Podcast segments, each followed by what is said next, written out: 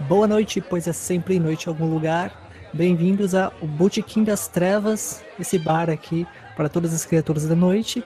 E hoje é, voltamos é, com um, uma novidade né, que está causando é, muitas emoções é, no mundo RPGístico, que é o, a, a liberação né, desse playtest do pré-alpha da quinta edição de Vampiro a Máscara. Você não vai dizer que a gente está aqui? Ah, e é, temos, né, além de mim, Bruno Venâncio, os convidados Dante Alighieri e é, Thiago Miani, todos nós dos, do blog Cronistas das Trevas BR. A Jéssica está conosco em espírito. Assim como o, o, o, o, nosso querido e tradicional frequentador deste humilde botequim, Quincas Berro d'Água, meu ex-companheiro de cabala, que até então estava em todas as nossas reuniões, mas por problemas alheios à sua vontade, é um, uma, um terrível atentado por parte dos profetas do trono superno o impediu de estar conosco nessa, nessa edição. Mas então, vamos ao que interessa. Aliás, é, acho que a gente tem que pedir a primeira rodada em homenagem a ele. Pô, por favor. Aí, garçom, amigo, chapa, parceiro, traz a primeira aí pra gente, por favor. Bom, só bebendo mesmo pra encarar isso aqui, né, rapaz? Um brinde. Um brinde, meus caríssimos. Um Vamos lá. É, primeiro, né, que negócio é esse de, de playtest do pré alfa. Isso é uma coisa que por si só já, já deve é, é, é causar algumas, algumas dúvidas na cabeça do pessoal, né? É, sem falar. a, maior a maior dúvida do pessoal é como esse é o vampiro V5 se eu tinha dois anos atrás o vampiro V20? Deve ser a primeira dúvida. né? E antes do V20 a gente tinha o quê? A terceira edição do Vampiro. Essa cronologia tá uma coisa maravilhosa. É. Nem a Marvel Além... explica essa, cara. Nem a Marvel explica. Além disso, é, a gente pretende aqui falar um pouquinho é, das regras que foram, que foram mostradas no playtest. Um, que mais? O cenário, os personagens, a aventura pronta, né? E, obviamente, como sempre, como sempre, pelo menos da nova White Wolf, né? As controvérsias. Porque eu acho. Eu, eu, eu não me lembro de nenhuma notícia que a, que a White Wolf tenha lançado que não tenha envolvido alguma polêmica, que não tenha. É, que, que não tenha. Não, não tenha ofendido alguém, e eu não tô falando aqui só de questões de ah, não, meu clã favorito não apareceu no playtest, ou tipo, meu Deus, é, mudaram as regras. Não, tô falando de questões sérias. Porque desde, desde o primeiro anúncio deles com os jogos de, de celular, tablet, etc., né? Eles contrataram no time, eles colocaram no time de escritores, foi o camarada que escreveu, inclusive, Aventura para Vampiro, uma figura extremamente controversa, para dizer o mínimo, a palavra adequada aqui é tóxica mesmo, um sujeito extremamente tóxico na comunidade RPGística, que é o, o Zack Smith. É, se vocês quiserem saber mais sobre essa treta, a gente tem um artigo é, aqui no, no blog, uma opinião coletiva nossa. É, o link vai estar tá disponível aqui embaixo. A gente comenta. É, a gente tem tentado é, colocar as notícias do que, do que a White Wolf é, tem, tem lançado, ou seja, esses jogos, depois o anúncio do, do, do videogame de, de Lobisomem Apocalipse, né? A princípio para todas as plataformas, e finalmente o V5, né? É, nós temos. Vamos primeiro acalmar o povo antes que eles comecem a, a pensar em suicídio e, e, se tornar propias, tá? Vamos com calma aqui. Porque a gente, a gente não vai deixar de ser um blog sobre o Crônicas, tá? Antes de mais nada, o Crônicas continua na mão da Paradox e da Onyx Path. Ele não é um produto mais da Watch Wolf já até algum tempo. E a gente só tá comentando isso porque por muito tempo as pessoas tiveram uma rejeição absurda ao Crônicas Corta, corta, corta, corta, corta, você confundiu, Miane. Perdão? Você confundiu, errou. Deixa eu te explicar. é, é.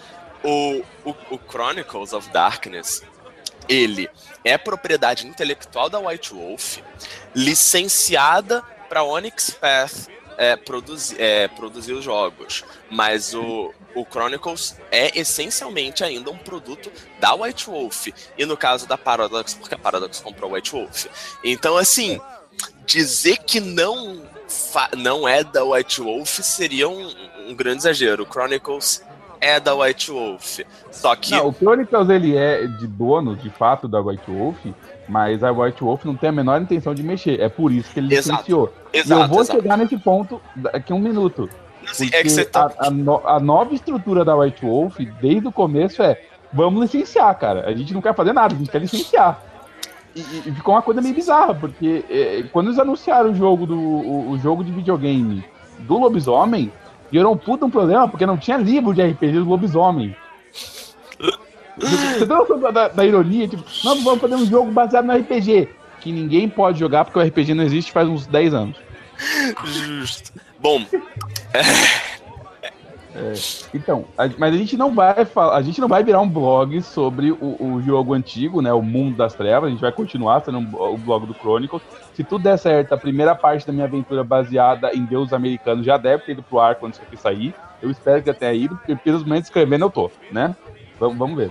Mas é, é só para acalmar o povo, calma. A gente só vai falar disso porque, velho, as pessoas têm uma rejeição absurda ao Chronicles por causa do que elas passaram nos anos 90, 2000 das trevas. Então a gente não pelo menos falar o que tá acontecendo, talvez as pessoas até se assustem de descobrir como é que tá acontecendo, né? Então é, é, bom pelo menos dar um aviso, né? E faz parte da, da, da, história, né? Tipo, são, são jogos que, apesar de terem um, um abismo de diferença, é, o, o, o, fandom da coisa ainda em alguns pontos se, é, é, é, é, se, se encontra, se esbarra. Então, né, a gente tenta dar, dar notícias embora o nosso foco seja o Chronicles, a gente tenta dar notícias de outros jogos de, de terror e o, o Mundo das Trevas, né, é talvez o maior expoente deles. Então, não tem como a gente não, não noticiar isso. Um, vamos começar a, o papo com a parte. Vamos começar com, com que parte, na verdade? Regras, cenário. Vamos explicar o que diabos é um pré-alpha? Isso, isso. Essa informação é a, Boa. é a principal, né? O que, que é isso? Boa memória, meu amigo perdido. É. Bom, o pré-alpha, até o que a gente sabe, nunca aconteceu na história do, da, da, da, literatura RPGística, nunca aconteceu uma coisa parecida, que é o pessoal que está fazendo o jogo. Enquanto está fazendo o jogo, eles perguntaram para a comunidade de fãs é, o que, que eles acharam das primeiras ideias. Normalmente, quando você tem um beta, ou seja, você já decidiu pelo menos o cerne das regras do jogo, e você pergunta se elas funcionam ou não, ou se tem algum erro. O pré-alpha é tipo assim, ó, a gente nem sequer tem noção se essas ideias vão chegar pro livro final. Inclusive, até mudar, hoje... né? É, é, literalmente isso. A gente pode chegar e falar essas regras. Olha, a gente achou essa regra de fome muito legal. Os caras jogaram fora e pegar a regra antiga. Porque eles realmente estão falando, olha, nada do que tá aqui tá valendo, a menos que esteja valendo no final. A gente só quer mostrar pra vocês o que tá acontecendo. Basicamente é isso. Ou seja, é uma de propaganda. Até que não seja. É, é, é literalmente material de propaganda. Entendeu? Assim, e eu entendo, como eu falei, como a, a, nova visão da White Wolf é sobre licenciamento dos produtos, e eles estão fazendo para ter material sobre o produto, tudo agora é propaganda, basicamente. Eles não estão nem escondendo. Eles, não têm essa noção de esconder.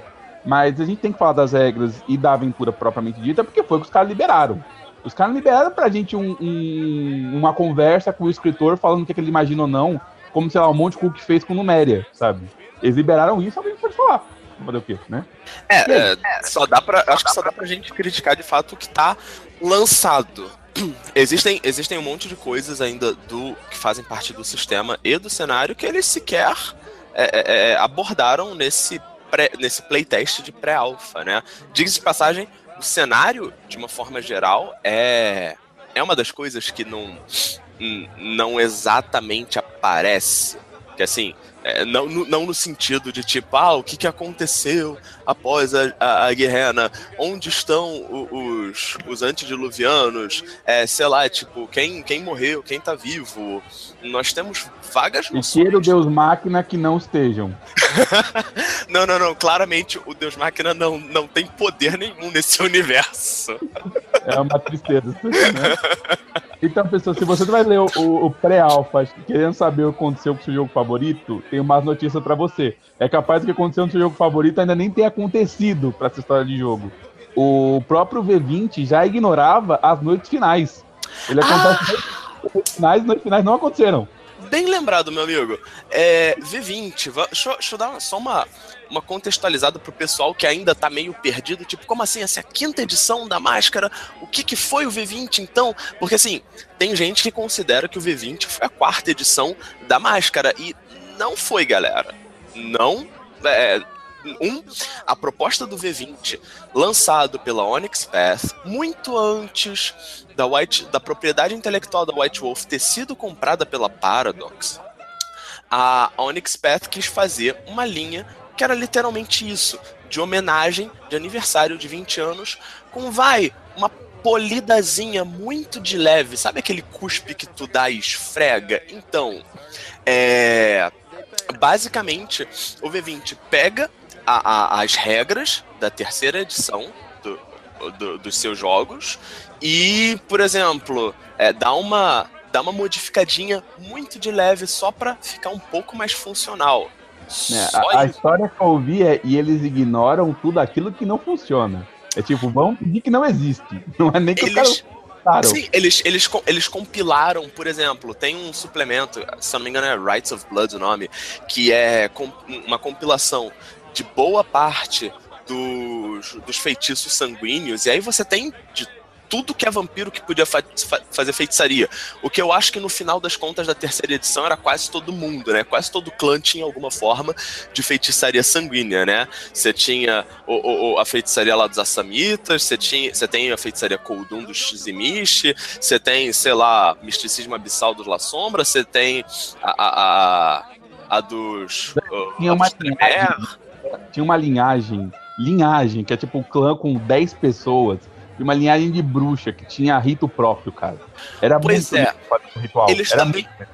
Eles só compilam... fazer ritual. Pois é, eles compilam linhagens. Enfim, o V20 é uma tentativa. Uh, se, se vocês querem pensar no V20 como uma, uma edição por si só, tá mais para uma edição 3.5 de vampiro do que uma quarta. É sério. Não, só tá. É. É, é, sempre me deu a impressão, sabe o que, que é? Sabe quando nos Estados Unidos. É que nos, aqui a gente não tem esse hábito, mas nos Estados Unidos eles vendem a revista em quadrinhos separada.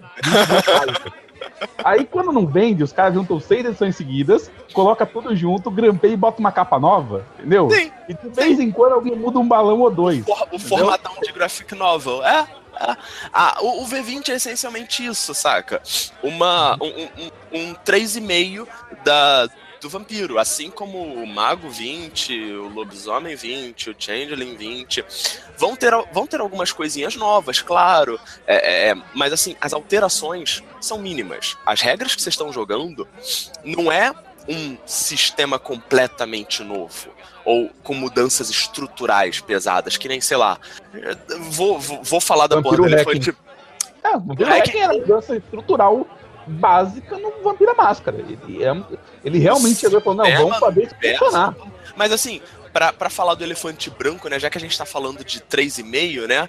Por exemplo, a mudança do D&D 3,5 para quarta edição. Que embora você ainda reconheça algumas coisas básicas do, do jogo, é, é, outro jogo, é outra edição. Assim como a segunda edição mudou para terceira, o AD&D mudou para terceira edição. Enfim, é, agora vocês concordam comigo que a diferença da 3.0 para 3,5 não é o, o, tão profunda quanto foi, sei lá, do AD&D para terceira ou da 3,5 para quarta, ou mesmo da quarta para quinta edição? É, é mais ou menos esse o espírito do V20. Agora, por que é, quinta é, edição? o pessoal de, de Vampiro a Máscara tá um pouco mal acostumado, porque para a primeira para a segunda edição de Vampiro a Máscara não mudou porra nenhuma de regra. Da segunda pra terceira, só mudou as regras que ninguém usava. Justo. Eu acho que eles têm uma percepção de edição um pouquinho. Os anos 90, cara. Ele não muda realmente. Ah, os anos 90. Foi tipo um grande loop, né? É, velho, o negócio é tão ruim, mas tão ruim que depois que eu aprendi o que era Shadowrun e artes mágicas, eu olhava pra aquilo e falava, isso é tão velho assim. É. É velho, é, cara, é velho. Só pra finalizar, Então por que, se não teve uma quarta edição de Vampiro à Máscara, por que, que o Vampiro à Máscara agora está na sua quinta edição? É... E não, eu não acredito que o, o pessoal da White Wolf tem alguma superstição com o número 4, ok? É, mas fica aqui uma teoria, né? É, se eu não me engano, quem conversou isso comigo foi o Quincas, Quincas barra Severino, é, que ao você pular a ideia da quarta, além de você ter a questão de você pular uma edição só para só pelo burburinho que isso gera, você também tem a questão de o vampiro tá na quinta edição tal qual o seu concorrente direto, porque a White Wolf ela, tá, ela não tá aqui querendo continuar como um, um jogo de, de nicho. A White Wolf tá querendo produzir série no, no Netflix. Vai ter o documentário sobre o, o, o vampiro. Então, tipo, a White Wolf claramente tá, tá querendo concorrer com outro grandão da indústria mainstream dos RPGs, a Hasbro Wizards. Então, assim como D&D está na quinta edição, faz algum sentido mercadológico, marqueteiro, que o Vampiro também esteja na sua quinta edição. E se você Concorda quiser forçar muito a amizade e forçar muito, você pode dizer que a quarta edição foi o guia de conversão lá do Vampiro Hacking é, a, a quarta Mas edição. É conversar muita amizade para todo mundo, cara. Senhora. Nossa senhora. Bom, dito isso, esclarecido isso. É. Bruno e Miane, quais, quais são as suas impressões da, desse pré-alfa, dessa disso daí? Vamos começar pelas regras? Eu quero começar bebendo. Me desce outra aí que eu já tomei aqui. É, total, eu ia falar justamente Eu sigo, me vê o mesmo que ele, por favor. Ai, Deus. Olha, é, eu. É, na verdade, vamos, vamos tirar uma dúvida que surgiu agora, porque hoje eu, eu, só, eu só tive a oportunidade, né? Na verdade, eu só vi né, essas, uh, esse pré-alpha hoje. É, eu peguei até mesmo o, a tradução né, feita pelo pessoal do RPG Pará, que foi Aliás, é, compartilhada na nossa página. O, é, as pessoas que fizeram foi o, a Eva, o Fernando e eu esqueci acho que é Lucas, o nome da terceira pessoa, é, que fizeram a tradução, é, os três. Muito obrigado, rapaz, vocês são gente boa pra caramba. Inclusive, eu pretendo no futuro fazer um hangout com os três sobre por que, que eles fizeram isso, mas isso não é para hoje, tá? Super. Só pra, só pra aproveitar e fazer o jabá mas, também. Eu sei que a menina é a Eva, um é o Lucas e outra é um, um, grande, um grande parceiro nosso e organizador do Coffee Day de, e nosso, nosso responsável regional pelo Coffee Day 2016 em Belém do Pará, o Rodrigo Hagabashi. Ele também fez uma, fez uma tradução, a gente chegou a compartilhar. Enfim, quem, quem puder, são, é, é, é são, são traduções bastante bastante confiáveis, porque tem uma versão aí que parece que tacaram no, no tradutor do Google. Eu não cheguei a ler, mas é o, é o que a fofoca a boca miúda diz, então. Olha, o que, aí. o que eu ouvi dizer é que essa primeira tradução, é, até o Google Tradutor faria melhor, hein? Por isso que eu peguei o, o, o nosso link, né? Mas, é, enfim, voltando, é, na verdade, assim, surgiu ah, dúvida agora. Porque... Como esse material é gratuito, pode pegar o link da tradução que ninguém aqui tá rec... que ninguém vai reclamar dessa vez. Desta vez. Desta vez. Os cronistas das trevas não compactuam com pirataria. Total. Enfim, e aqui, ó, eu, eu, eu, eu, li as regras é, uma hora antes né, da gente começar esse, essa gravação, e mas agora surgiu a dúvida porque é, vocês falaram agora que é, foi liberado essa, é, essas regras básicas e uma aventura, é isso mesmo? Isso aí, uma aventura para o pessoal testar. Foi isso que foi liberado. Hum, ah, beleza. E essa aventura eu tô pangando porque eu não vi. Que não tá nesse, na versão traduzida. A aventura não foi traduzida. Ah, be beleza, então. Não que eu não tenha deixado de ler a aventura por conta de um mero detalhe técnico por falta de idioma, mas, né? A aventura em si ela é, é mega simples, a gente vai falar dela mais pra frente, mas basicamente, ah, uma cria de um vampiro deu um problema e precisamos resgatá-la de uma confusão com o governo americano. Na verdade, nem é nem bem o governo americano, é uma empresa maligna. Mas... Pam, pam, pam, pam, pam, pam, pam, pam, pam, pam, pam, pam. É. Então, a, a, apesar de a gente ter falado dessa aventura mais pra frente, no momento apropriado, uma das críticas que algumas análises e revistas tiveram sobre a aventura é que ela é uma aventura ação por ação e, meu, era Neo entrando na Matrix. É, você vai encontrar essa, essa review se você procurar na internet, mas a gente não vai fazer propaganda do site dos outros, tá bom? As regras? Vamos começar acho com ela. Acho, que, acho que, é o que o pessoal deve ter mais. Deve estar mais se coçando, né? Saber o que É, que. Até porque o, o livro em si, ele não tem nada de cenário que ele possa realmente virar e falar. A gente não poderia nem sequer virar, por exemplo, e dizer, olha, o, o cenário agora, nenhum antediluviano morreu, sabe? A gente não tem isso no livro, né, nessa- nesse pré- pré-alfa, essa informação não foi dada. Então, o que a gente pode falar de regra aqui, basicamente, né? É o básico do básico pra você poder juntar a galera e jogar. Exato. Então, o que que permanece igual, galera? Você rola D10. Olha, já é um bom começo. É, um pra cada bolinha. É uma parada de dados, é uma pool de dados, né? É, então você vai juntar um atributo com uma habilidade para rolar os sucessos. Aqui nós temos uma primeira diferença. No jogo antigo, o seu sucesso dependia exclusivamente da dificuldade do teste em questão, que era um valor que variava entre 2 e 9, sendo que 10 era um sucesso sempre e 1 era sempre uma falha, né? É, Essa, essa dificuldade podia ser variada dependendo do que você fizesse, tinha algumas ações tipo, para mago, você podia gastar quintessência e diminuir a dificuldade do teste das suas esferas, por exemplo, é só para citar um, um exemplo assim bem básico. Mas esse valor é sempre variável. Nesse jogo, não. Todo resultado acima de 6 é um sucesso. E acabou. Aleluia, irmãos. Na verdade, era uma regra usada em mesas, assim, que eu joguei, por muito tempo. Porque o mestre geralmente tinha um valor aleatório lá, e ele usava aquele valor pra tudo. Não era 6 normalmente, normalmente era 8, por alguma bizarrice, mas... Esse, já era uma, uma holy house que a maioria das pessoas usava. Isso não é muita, muita novidade. A novidade aqui é que agora a dificuldade do teste é baseado no número de sucessos necessários para executar ele.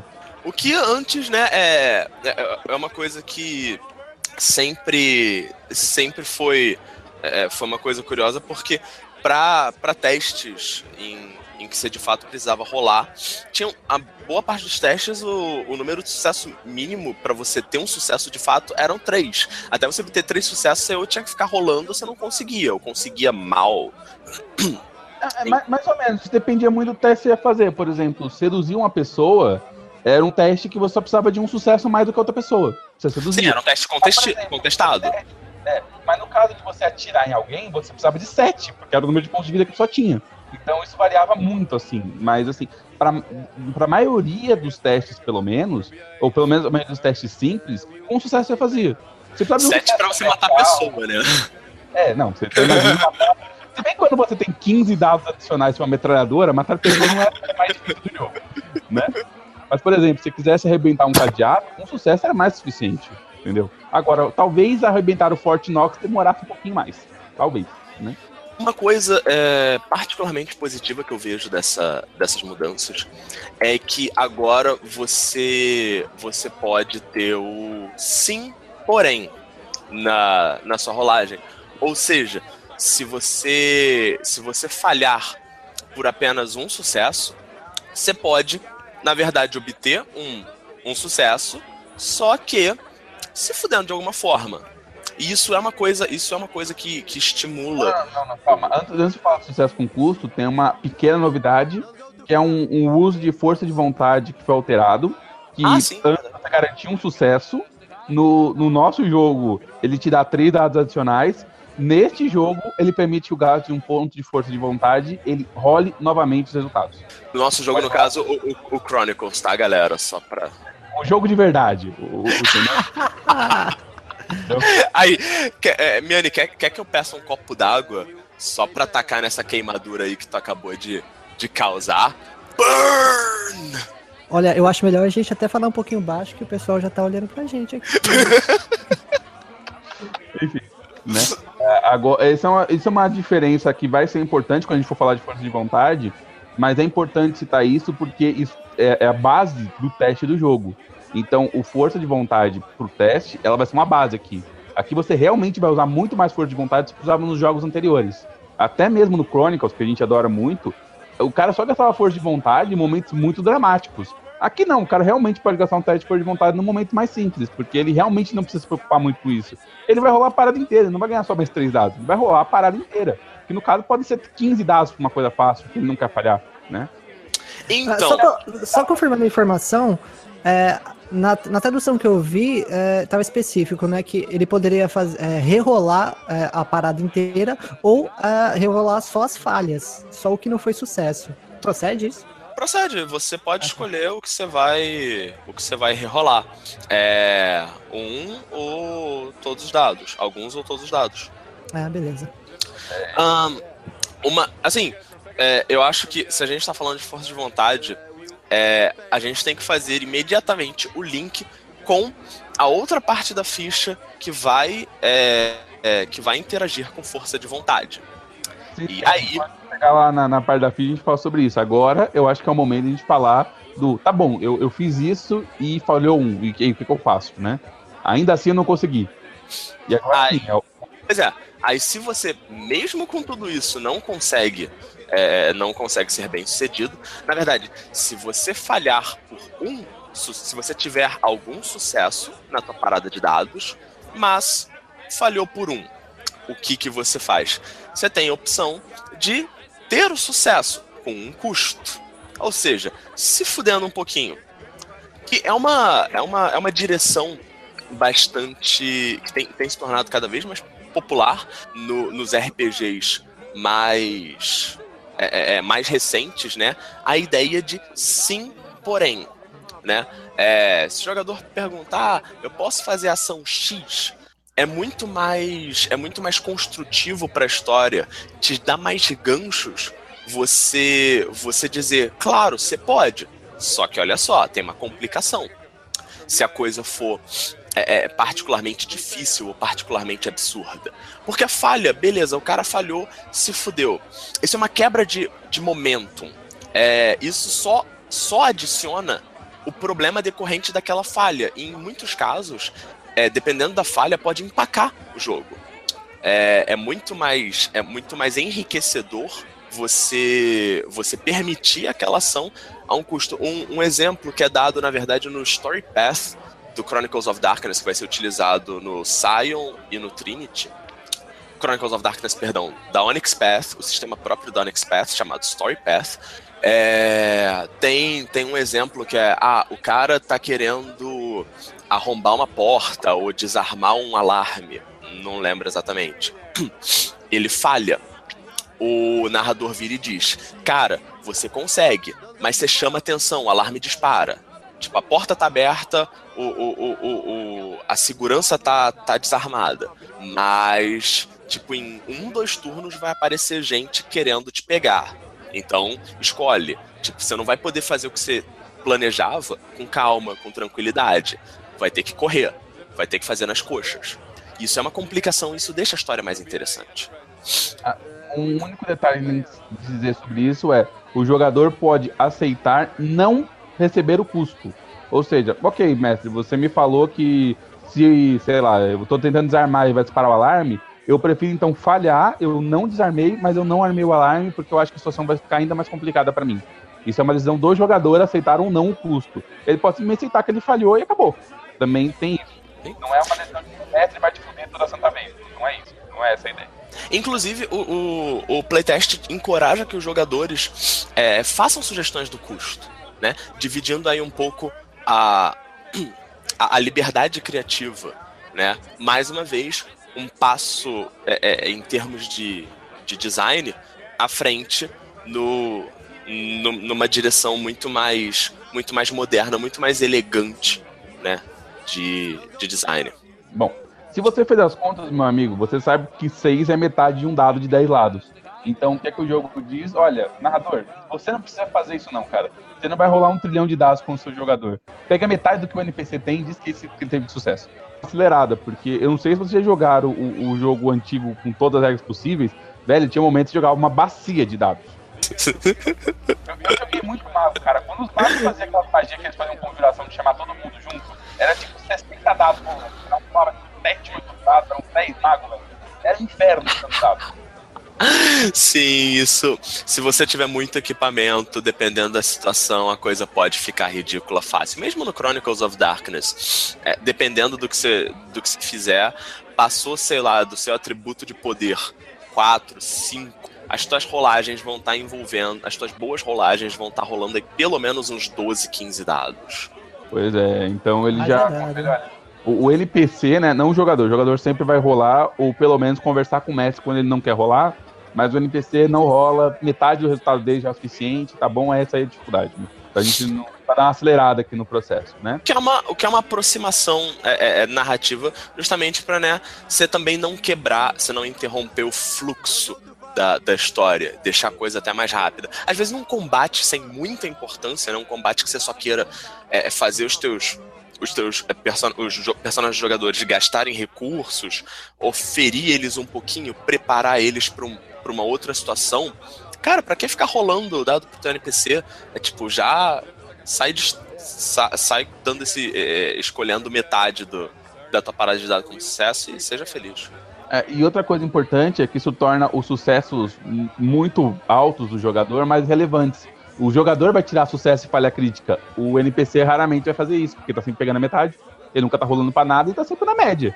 Você que vai ter grandes surtos ou grandes falhas. Você é um personagem importante. O capanga não, né, velho? Porra. E aí, né, é, tem a questão.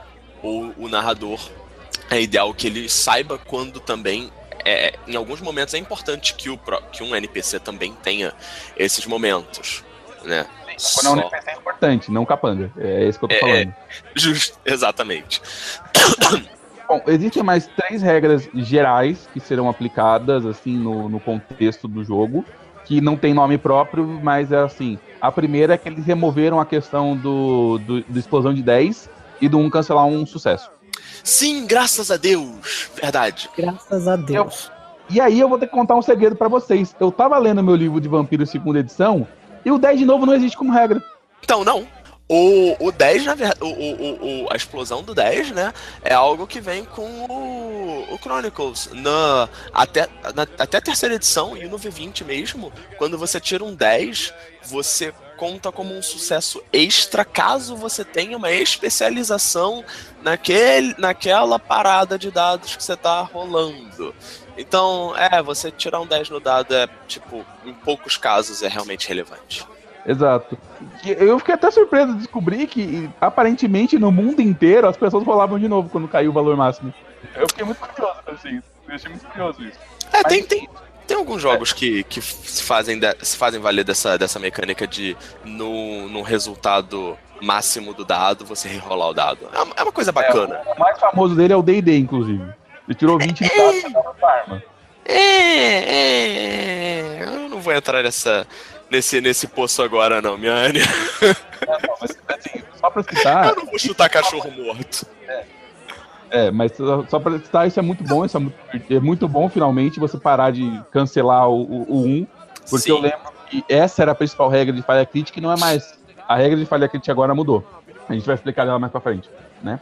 É, segundo, você vai sempre usar o valor atual de uma característica e não seu valor máximo. Ou seja, se você gastar sua força de vontade temporária, se todos os jogos fazia isso, você vai usar agora o valor da força temporária que restou, permanente.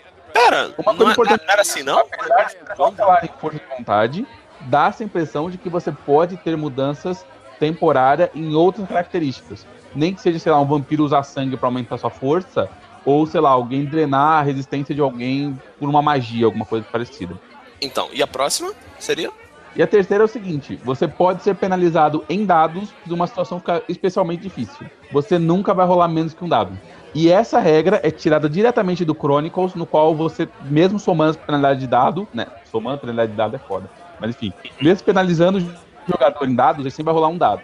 Neste caso, que é a regra da falha crítica. Se você só tiver aquele dado, que é o seu dado de sorte, aquela falha é uma falha crítica. Essa é a, regra de falha crítica do jogo novo. Ou seja, Olha. não consegue nem menos falha crítica antes. Já é um avanço, né? Então, é muito, muito similar ao a forma que o Chronicles utiliza, né? É, Diga-se de passagem, não é a única das similaridades com o nosso querido Coffid. É, posso falar agora do, dos atributos ligados à, à força de vontade? Fica à vontade. Então, é, não, não atributos, mas características da, da ficha, né? Vocês lembram quando, quando na. Acho que todo o resto do mundo das trevas você tinha natureza e comportamento? Então, é, e apenas a sua natureza te permitia recuperar força de vontade. O seu comportamento era só uma máscara. Você, só a natureza servia para alguma coisa. A, o, o, atual mundo das trevas, da nova White Wolf, a quinta edição da máscara, aprendeu um cadinho com Chronicles e está utilizando a mecânica de vício e virtude. Então, o vício vai ser um comportamento que vai é, é, é que vai ser necessariamente é, tóxico para você e para as outras pessoas e que vai vai ser difícil de você resistir, né? Na verdade, é uma coisa até bem fácil de você fazer. É, eles dão alguns adjetivos como como exemplo, né? Arrogante, competitivo, apressado, viciado, corrupto, cruel, enfim. E toda vez que você é, é, você se rende ao seu vício, você ganha um ponto de força de vontade, o máximo de um por cena. Porém, se você for uma pessoa virtuosa, uma pessoa que segue né, um caminho mais elevado que os outros, é, e é sempre um caminho difícil. A virtude, né, ela é uma coisa que só se, é, só se exercita na adversidade, né? Não, é, virtude não é algo que você demonstra com facilidade. Você tem que ser testado. Então, toda vez que você conseguir é, é, é, é pôr à prova sua, sua virtude, né? É, mesmo incorrendo num risco pessoal, você recupera todos os seus pontos de vontade. E aí os exemplos deles são generoso, justo, leal, corajoso, honesto, paciente, enfim. É... Então, a força de vontade vai é, é, é agora tá muito mais atrelada ao comportamento do seu personagem. Tem mais de uma opção de comportamento, porque antigamente, né? Ou você dormia, ou você. Alguém me corrija se eu estiver errado, você, você recuperava a força de vontade dormindo, né? Na máscara. É... Não. Na, não na máscara existia duas formas de recuperar a força de vontade se você realmente tivesse afim. A natureza, né? Agir de acordo com a natureza. Ah. É, a primeira. E a segunda era o sono que recuperava um. Ah, Bom, dormir. Beleza. Um. É. Então tô lembrando direito. Existia uma opção por fora, que a maioria dos mestres fazia, mas não era em regra. Ah. Mas existia uma opção por fora, que era você sucumbir à sua besta. Se você sucumbisse à sua besta, você passava estresse, então você podia recuperar. Olha, mas você era obrigado. É. Então era tipo, ó, rolou um teste aí que a besta vai aparecer pra, porque você tá com muita fome e quer comer alguém. Você vai rolar o teste? Aí o cara diz, não, não vou rolar o teste, eu vou deixar a besta sair. Beleza, a besta saiu, você recupera por de vontade. É a única situação, mas era por fora, nem era por regra disso aí de jogo, não. Não, curti, curti, uma house rule maneira. É... Enfim. E uma outra coisa para falar de força de vontade, que eu acho que você esqueceu, Miane. É... A gente tá acostumado com força de vontade em 10. Agora, força de vontade são 5 pontos. Não é que eu esqueci, que eu ia falar as características da ficha agora. ah, desculpa. Mas então, adiantando. As características gerais do jogo. É que Adi... normalmente no jogo, as características vão variar com temporário e permanente, que a gente tem acesso hoje no jogo, é a força de vontade. Você raramente vai ter uma situação que a sua, for que a sua força diminua o, o, o permanente com o temporário, nas regras atuais embora existisse, por exemplo, no jogo de vampiro, a oportunidade de você bombar atributo físico gastando sangue, uma questão, olha, você tem um valor de força temporário, sabe? Mas eles estão falando, olha, existe nesse jogo novo pelo menos essa opção. Eles não sabem se eles vão usar com frequência, desse negócio de você ter atributo mudando ao longo do jogo, mas eles citam que ela existe e, caso exista, você vai usar temporária. Você nunca vai usar o valor permanente para rolar porra nenhuma. É isso que eles estão falando, entendeu? Por enquanto, força de vontade. A gente não sabe o resto. Deve ter alguma magia de mago para aumentar a inteligência. Sempre tem. Olha só, seja no velho mundo ou no novo mundo, nós magos temos um temos o controle da realidade, né? É, e o melhor é que a inteligência não pode gerar paradoxo, porque a pessoa não sabia que você era burra antes, né, cara? Olha só. No meu caso, é, é graças graças a, a, ao bom ao bom superno, não não tem como isso exatamente causar dissonância é, e a magia ser desfeita. Então, a não ser que eu alcance demais além do que eu, do que eu consigo para gerar paradoxo. Então, tá safo. Agora, já os magos antigos, não sei como é que eles lidam com isso. O, os magos antigos basicamente dependia das pessoas não olharem a sua mente. E vários poderes de várias criaturas podiam olhar a sua mente para auspícios e descobrir não é tão esperto assim. Mas não, não era muito comum de acontecer, não. É por isso que a magia é muito comum. Todo ah. mundo aumentava princípios mentais, que era impossível você dizer se eles estavam aumentados ou não. Então Justo. era sempre feito. É... Qual é o mesmo nome, cara, que eles usavam? Era, não era concorrente, era. Velado, vulgar, sei lá. Não, é o, o contrário de vulgar. Exatamente o contrário. Velado, coberto. Não, velado. É velado é um nome novo. O nome antigo ah, daquilo é? era tipo. Coincidente, coincidente. coincidente. É uma coincidência você ter uma ideia genial agora. Isso é uma coincidência, isso acontece. Entendeu? É, Tal como foi uma coincidência termos lembrado ao mesmo tempo. Ah! É. Cuidado, o paradoxo pode ficar de olho, hein? Coincidência demais. Bom, a ficha.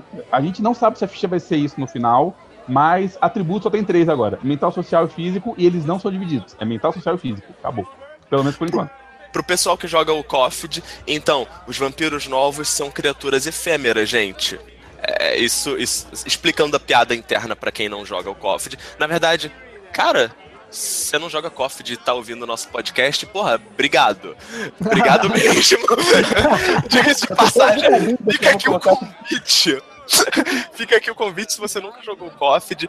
Dia 28 de outubro, em diversas cidades pelo Brasil, nós vamos ter o COFD Day é, é, é pensado justamente para o pessoal que nunca jogou COFD. Então se informem, o, o link vai estar aqui embaixo quais as cidades que estão participando, quais cidades podem participar, enfim, é, é, caso queiram. É, enfim, mas explicando a piada, no Chronicles of Darkness, é, quando todas as criaturas efêmeras, ou utilizando um, um corpo astral, um, um, corpo que esteja se projetando astralmente, vão utilizar apenas três atributos, que é força, finesse e resistência. É, então, basicamente, o que fizeram com os vampiros é reduzir aquela, aqueles nove atributos para esses três daí a piadinha, ah, virou tudo fantasma, o espírito, sei lá. É, virou tudo demônio, na verdade, que os demônios também eram desse jeito. Pelo menos na ficha de anjo deles era desse ah, jeito. Foi incorporado, não era. É, os demônios também faziam isso. Né? Mas beleza, é, ainda assim a gente não sabe se vai ser a versão final, mas por enquanto, três, só tem três, né? Beleza. Você tem cinco pontos para gastar por enquanto, e começa aquele umzinho de graça. Cinco pontos para gastar, pra você gastar como você achar melhor. Com uma característica interessante, você ganha especialização e a especialização funciona como no COFT. Você ganha mais um dado para sua especialização. Aí você pode ter uma especialização em físico, força. Ou uma especialização em social, você é caríssimo. Aí é com você, entendeu? Isso é um dado a mais. É, isso gera algumas coisas curiosas. É, por exemplo, tá, uh, eu tenho físico 3 com especialização em destreza. O meu coleguinha tem físico 2 é, não, perdão, tem físico 4 com especialização em, sei lá, força. Efetivamente nós temos destreza 4. Agora, eu vou ter força 3 e ele vai ter força 4. É, me parece muito é muito insossa essa, é, essa diferenciação. Tipo, qual, qual a diferença de fato de um cara que tem um destreza destreza 4 para um cara que tem físico 3 com especialização em destreza. Perdão, tem força 4, tem físico 4 e físico 3 com especialização em destreza. É, é, é, só porque é uma, é uma, é uma coisa curiosa que num, num campo tão, é, tão relevante da ficha, né? Como a partir dos atributos, você tem, é, é você tem essa questão da especialização, mas parece tão, tão insossa, tão tão pouco relevante a, a especialização ali, né? É, então, tipo, um camarada com 3 de físico especialização em destreza tem a mesma quantidade de destreza que um camarada que tem 4 em físico especialização em força. Então aí ele vai ter 5 de força, mas continua tendo 4 de destreza. Qual seria a diferença entre essas duas pessoas que, em teoria, tem 4 dados de destreza? Saca? É, me parece não exatamente ruim, mas me parece pobre a, a forma que eles, que eles optaram. É uma, é uma simplificação, sim. Eu acho que é até de certa forma bem-vinda, mas talvez a especialização pudesse ser um pouco mais relevante, pudesse ser feita de uma forma diferente, né? Pelo menos no, que to no, no tocante uh, dos atributos. Cara, assim, de boa, eu acho que o atributo vai ser a coisa que eles vão mudar pro beta com certeza. Eu acho que vai voltar a ser nove atributos. Aí vai ficar sempre aquela dúvida se os caras vão botar aparência como atributo ou se eles vão botar é, é, compostura como atributo, né? Depende do caso porque aí depende do que eles vão puxar ou não do, do Crônicas, mas é quase certeza que isso aí tá aí só para marcar que existe. provavelmente vai ser alterado para a versão final, isso é certeza. Talvez, talvez. Sim, é, acho, o que está aí também é a, a, questão do desenvolvimento da própria regra em si, né? Por exemplo, se a gente pegar o, como que acontece no Coft, é, fica bem claro que a gente, as especializações, né, é um, é um campo de é, conhecimento que você possui além é, dentro daquela própria habilidade. Então, por exemplo, se colocar é, especializações é, é, muito genéricas é, acaba tipo quebrando essa regra em si, né? Por exemplo, essa, essa questão do tipo, ter uma especialização em destreza em físico. Mas tipo, eu posso usar em destreza para mil situações, saca? Então, é, eu acho que com certeza, como uh, vocês falaram aí. Ou, ou pense só numa, num caso que você coloque especialização em físico ou combate. É, exatamente.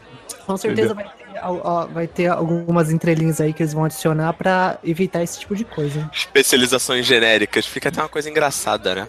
Uhum. Bom, mas enfim, por enquanto é isso que a gente pode falar. As perícias quase não mudaram, elas ainda seguem as mesmas estruturas, você tem uma porrada de perícias separadas em três campos. Curiosamente, todas as perícias de combate estão no mesmo campo, que é uma coisa muito boa.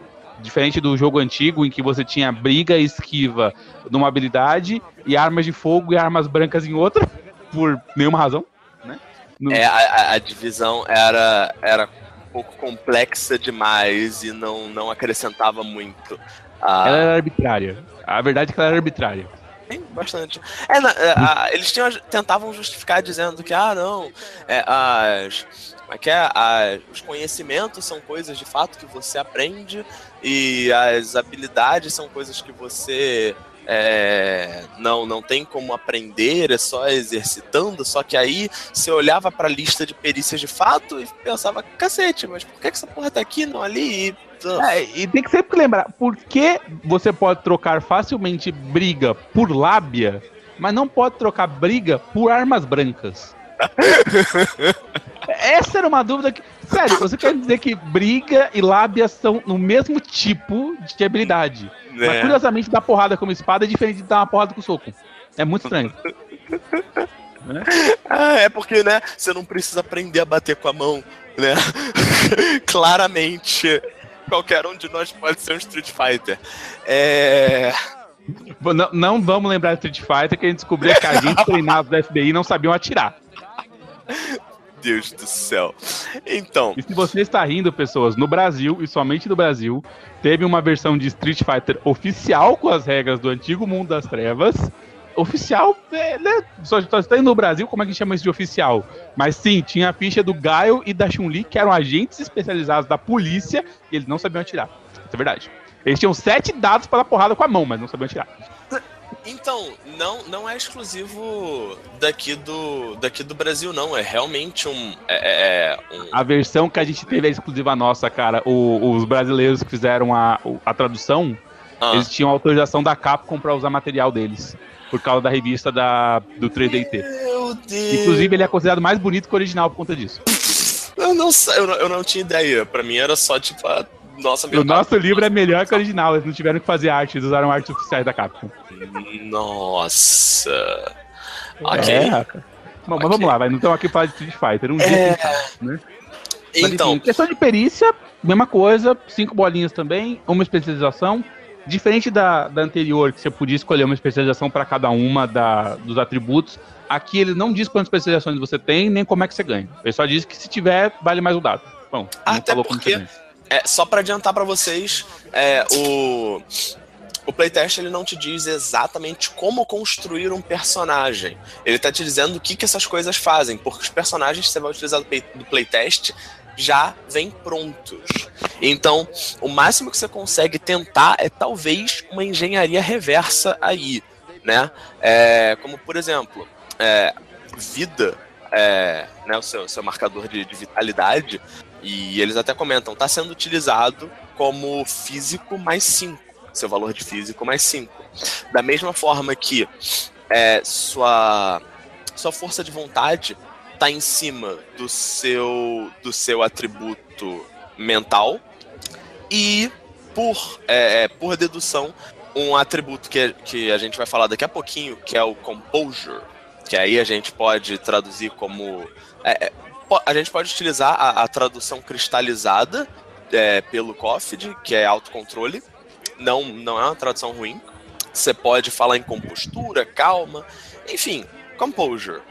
Tá em cima do, do teu valor de social.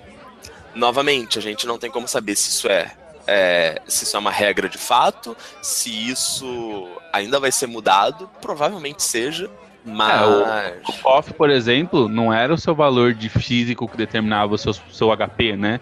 Era o seu vigor, basicamente. Exato. Né? No, era no uma das habilidades físicas, por pois exemplo. é. No KOF a gente tem vigor mais o seu tamanho. O que, para a maioria dos humanos, é 5.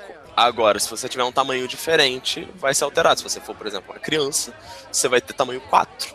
Então vai ser 4 mais o seu vigor. Uhum. É, por e, enquanto. Então, então, por enquanto é dedução.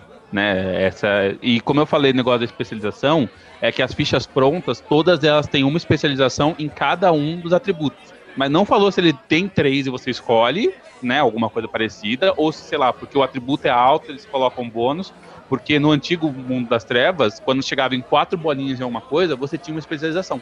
E, e, você ganhava uma também quando chegava na quinta. Mas, tipo assim, era isso. No jogo novo, as suas especializações são dadas pelo seu, pelo seu, ar, pelo seu arquétipo, não, pelo seu. É, acho que é PEC, né? O, o seu. É, a, sua, a, sua, criatura, né? A sua criatura vai ganhar alguma especialização. Se você não for um vampiro, você vai ganhar uma bolinha direto, mas se você for uma, uma criatura de outro tipo, você vai ganhar uma especialização. E os humanos têm três, no que eles quiserem. E, e é isso. Mudanças principais da, das regras a partir daí. Bom, voltou até a humanidade. Humanidade mesmo. Não, não é como era no, no de que cada criatura tinha o seu marcador de moralidade. Aqui todo mundo tem humanidade, pelo menos por enquanto, né? É, só que vale lembrar que humanidade, nesse playtest, não é algo que está sendo playtestado. Então, não temos exatamente regras para a humanidade. Né, não é o foco desse playtest. Algo muito importante para ser, é, é, para a gente deixar isso bem claro é esse playtest tem objetivos específicos. A White Wolf falou isso e novamente reforçou essa é, é, essa intenção dela numa nota que a gente vai comentar depois também, sim, lançada sim, sim. hoje, quarta-feira, dia 28 de junho. Então, esse playtest tem. É, mas eu citei a questão da humanidade por outra questão. Para quem jogou o jogo antigo, só duas criaturas tinham humanidade: os seres humanos e os vampiros. Exato. Curiosamente, magos que eram seres humanos não tinham humanidade. Magos transcenderam a humanidade. É, eles já estão além do bem e do mal, ó, né? Mas isso aconteceu realmente, a gente por enquanto não sabe, mas ao que tudo indica, que todas as criaturas vão ter um, um, um marcador de moralidade de alguma forma. A gente não sabe como é que isso funciona. Por exemplo, tinha uma regra no vampiro antigo que muita gente ignorava, que você não podia somar mais sucessos, não mais dados, mas não mais sucessos do que sua trilha. E o motivo disso é que quanto mais monstruoso você fosse, menos coisas como um ser humano normal você podia fazer. Era basicamente a ideia, né? Não que não tivesse gente com humanidade 1 por aí, foda-se, né? Inclusive eles eram mais perigosos.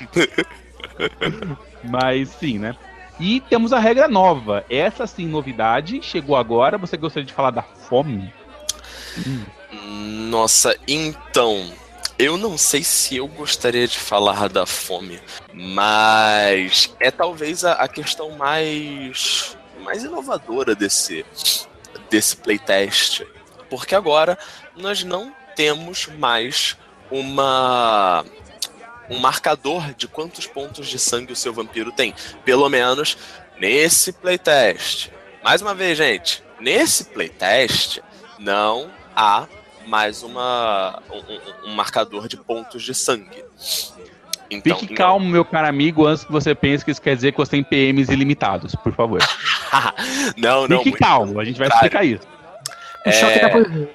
É. Muito pelo contrário. Toda vez que você utilizar um, algum poder que, que necessite de sangue, você vai você vai incorrer na fome da sua besta, né? Porque você está gastando sangue de você para utilizar uma habilidade sobrenatural, né, como vampiro. E por conta disso é natural que você vá ficando com fome. O jogo aqui está preocupado não em ficar contando pontinho.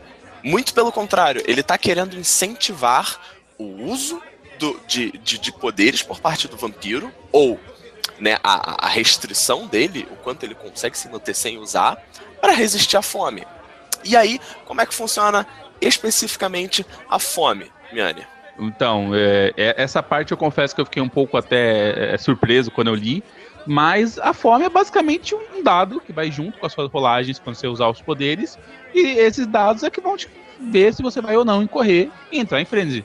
E é isso, é simplesmente alguns dados a mais, dependendo de quantas vezes você já usou os seus poderes antes, ou de quanto tempo você está sem comer. Ah, e também ele muda se você, dependendo do que você se alimentar.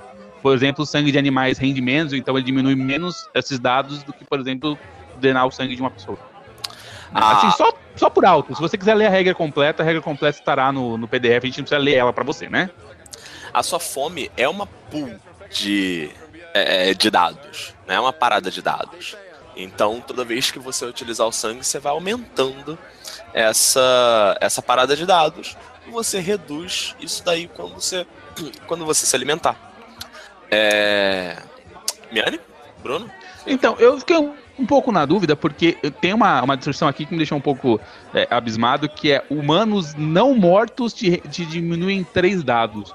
Humanos mortos te diminuem cinco. Então me dá uma ah, impressão ah, que o, o vampiro é um bicho meio canibal, na verdade.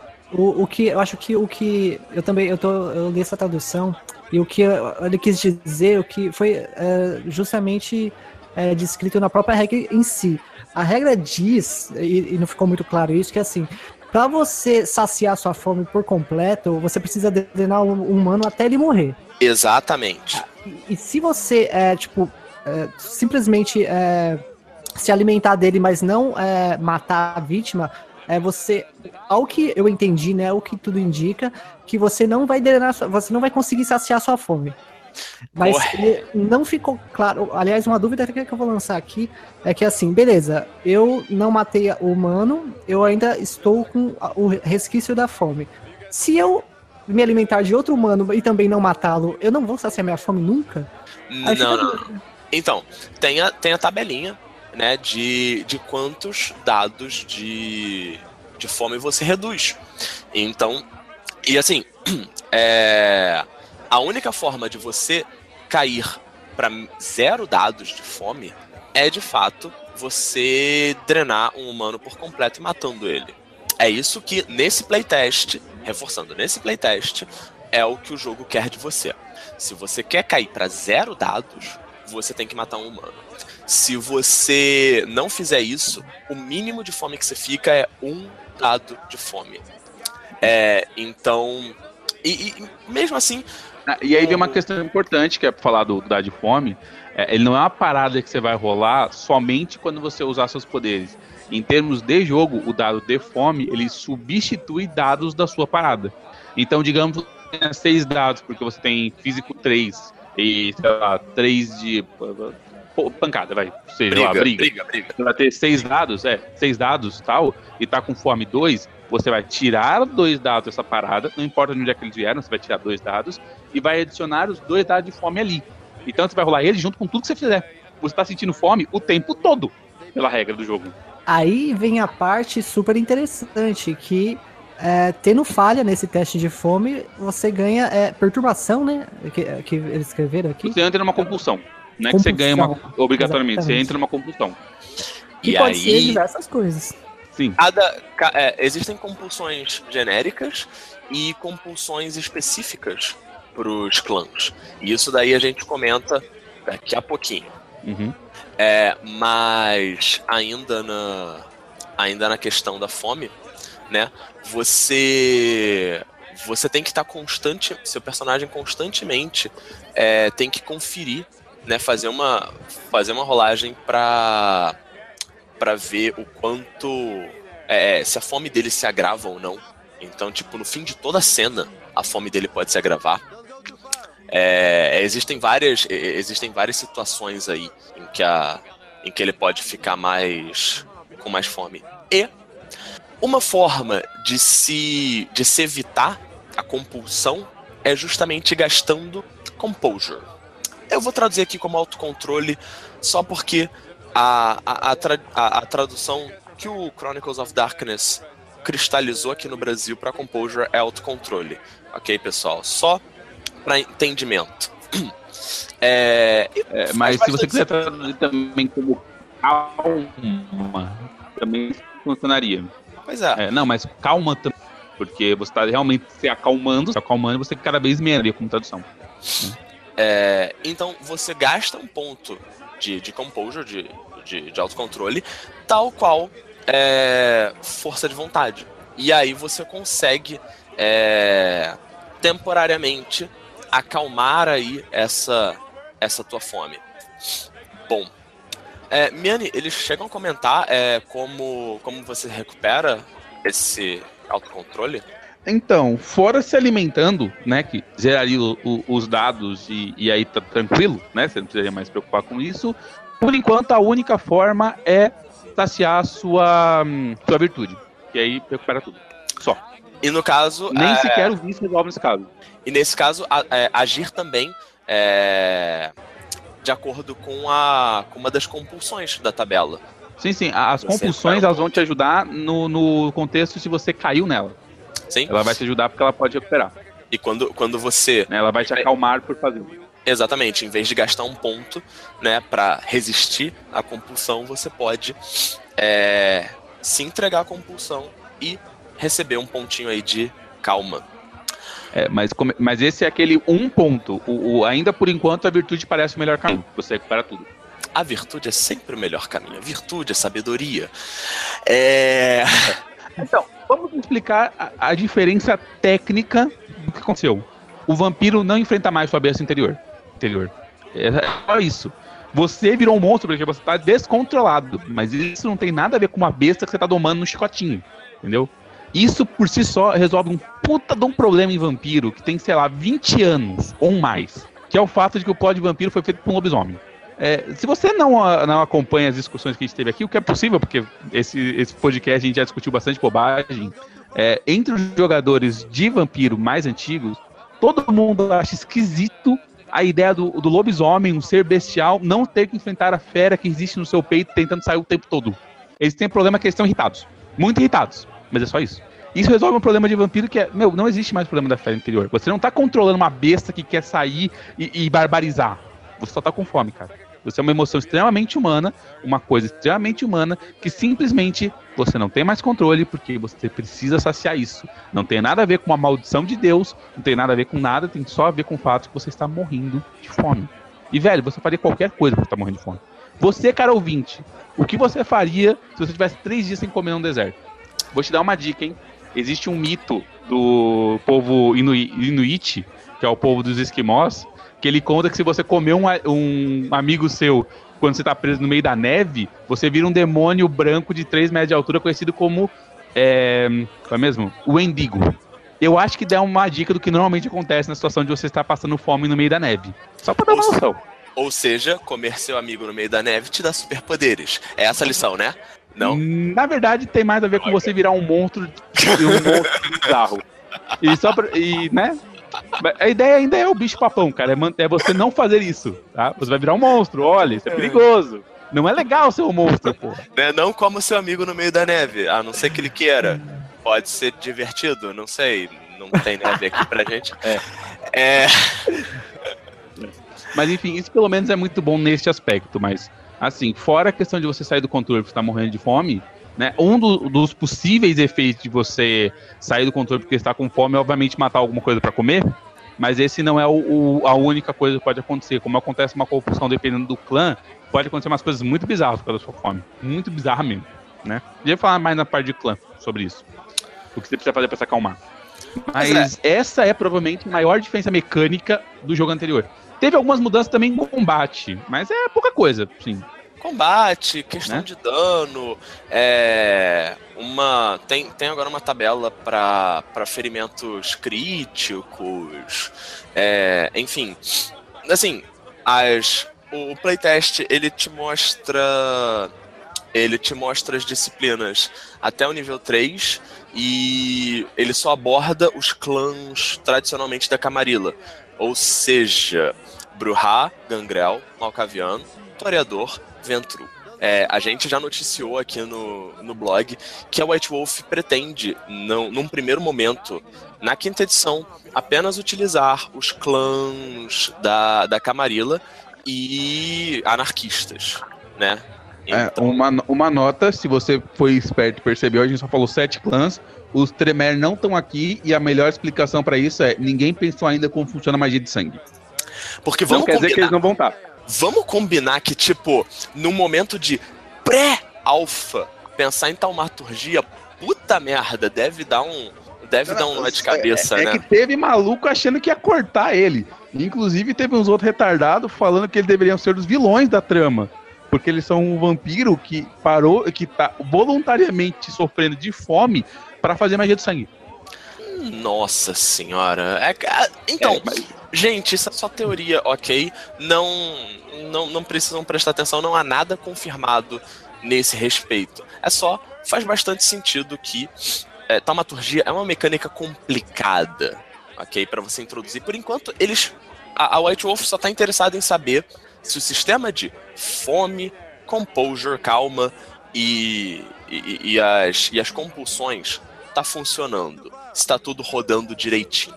Ok? Essa e é a mais principal... importante, essas pessoas vão aceitar paradas importantes com força de vontade ser reduzida de 10 para 5, por exemplo, né? Pois é, testar como, como isso é uma... fica, essas mudanças numéricas. É isso. É, a questão, talvez mesmo, de como, como as pessoas recebem três atributos e não nove, pode ser algo importante, interessante se testar, né? É...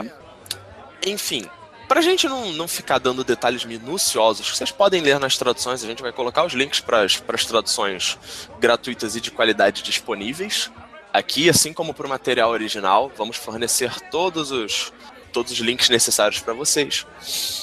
É, agora, uma parte, é, uma parte mais importante que está ligado à aventura.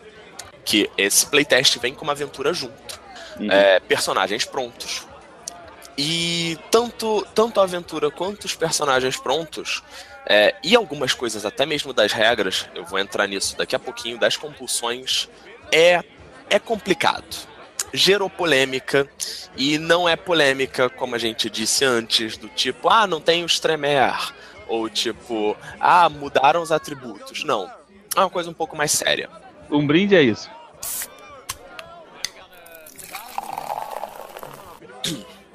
Ai, caramba, acho que a gente exagerou, cara. Pô, dois copos, o pessoal até fica preocupado depois dessa. Até mudou e... o áudio. Então, então, né? É, a gente precisa dessa. É, é não, não dá para comentar essa parte estando 100% sóbrio. Não tem como. É, agora a gente entra no, nas polêmicas que já estão rolando. É, foi até necessário a própria White Wolf lançar uma, um comentário um comentário no blog dela, deles, perdão, de a, a respeito dessa, dessas polêmicas. Então, posso posso introduzi-las e ver aí qual como que a gente como que a gente debate isso? Sim, mas você vai introduzir, tem que introduzir com carinho, cara. Não pode introduzir de qualquer jeito. Então, claramente, é, é, não foi o que a White Wolf fez, porque olha só, logo de cara, Assim, tá, tudo bem. Deixa, deixa, eu começar com. Deixa eu começar com carinho. Vamos começar com carinho. Vamos lá, as coisas mais. Um, menos problemáticas, se é, é, se assim dá para chamar. Então, galera, lembram quando a gente estava falando das compulsões? Então. Vamos esperar que sim, porque faz 10 minutos no máximo, né? se você não tá lembrando, talvez seja o caso de você procurar descobrir se não é um malcaviano, cara. Ou se, se nenhum dos Mnemosine dos Meret veio roubar sua memória. Um mago de mente, até mesmo, sei lá, alguém com dominação. dominação Se você apostou com o feio, pode ficar tranquilo. Você provavelmente perdeu e foi melhor assim. Muitas coisas no mundo das trevas você não quer lembrar. Então, vamos lá. É, os Bruhá, eles têm suas compulsões especiais. Todos os clãs do, do playtest pré-alpha possuem suas compulsões próprias, além das compulsões dos gerais. A primeira dos Bruhá se chama Triggered. É, Para quem não está familiarizado com o termo, é, Triggered quer dizer que algum gatilho emocional seu foi ativado. Provavelmente vocês já devem ter visto um, dúzias de memes na internet é, é, é utilizando essa palavra, né? E. o Gravity Falls, é só lembrar sempre do agente Powers e do Trigger. O Trigger avisa pro Powers quando ele tem que achar graça das coisas. Ou isso também eu não assisto Gravity Falls, eu acho que isso Eu acho que as pessoas é, vão ficar mais familiarizadas, né, com, com textões do Facebook, né, que tem diversos termos em inglês e acabam utilizando esses, por exemplo, né. Pois é. E, Bruno, quer dar uma, dar uma palhinha sobre o que, que significa é, é, é, e qual a importância dos famosos trigger warnings ou gatilhos de aviso? Aviso de gatilho, perdão. É o, é o efeito do álcool. Aliás, falando em álcool, acho que a gente já pode pedir nossa terceira rodada, né? Vai começar é, essa polêmica. Terceira, é, tudo bem, traz a próxima. Não tenta fazer, não tenta contar não. Aproveita que o Arquimago tá pagando hoje.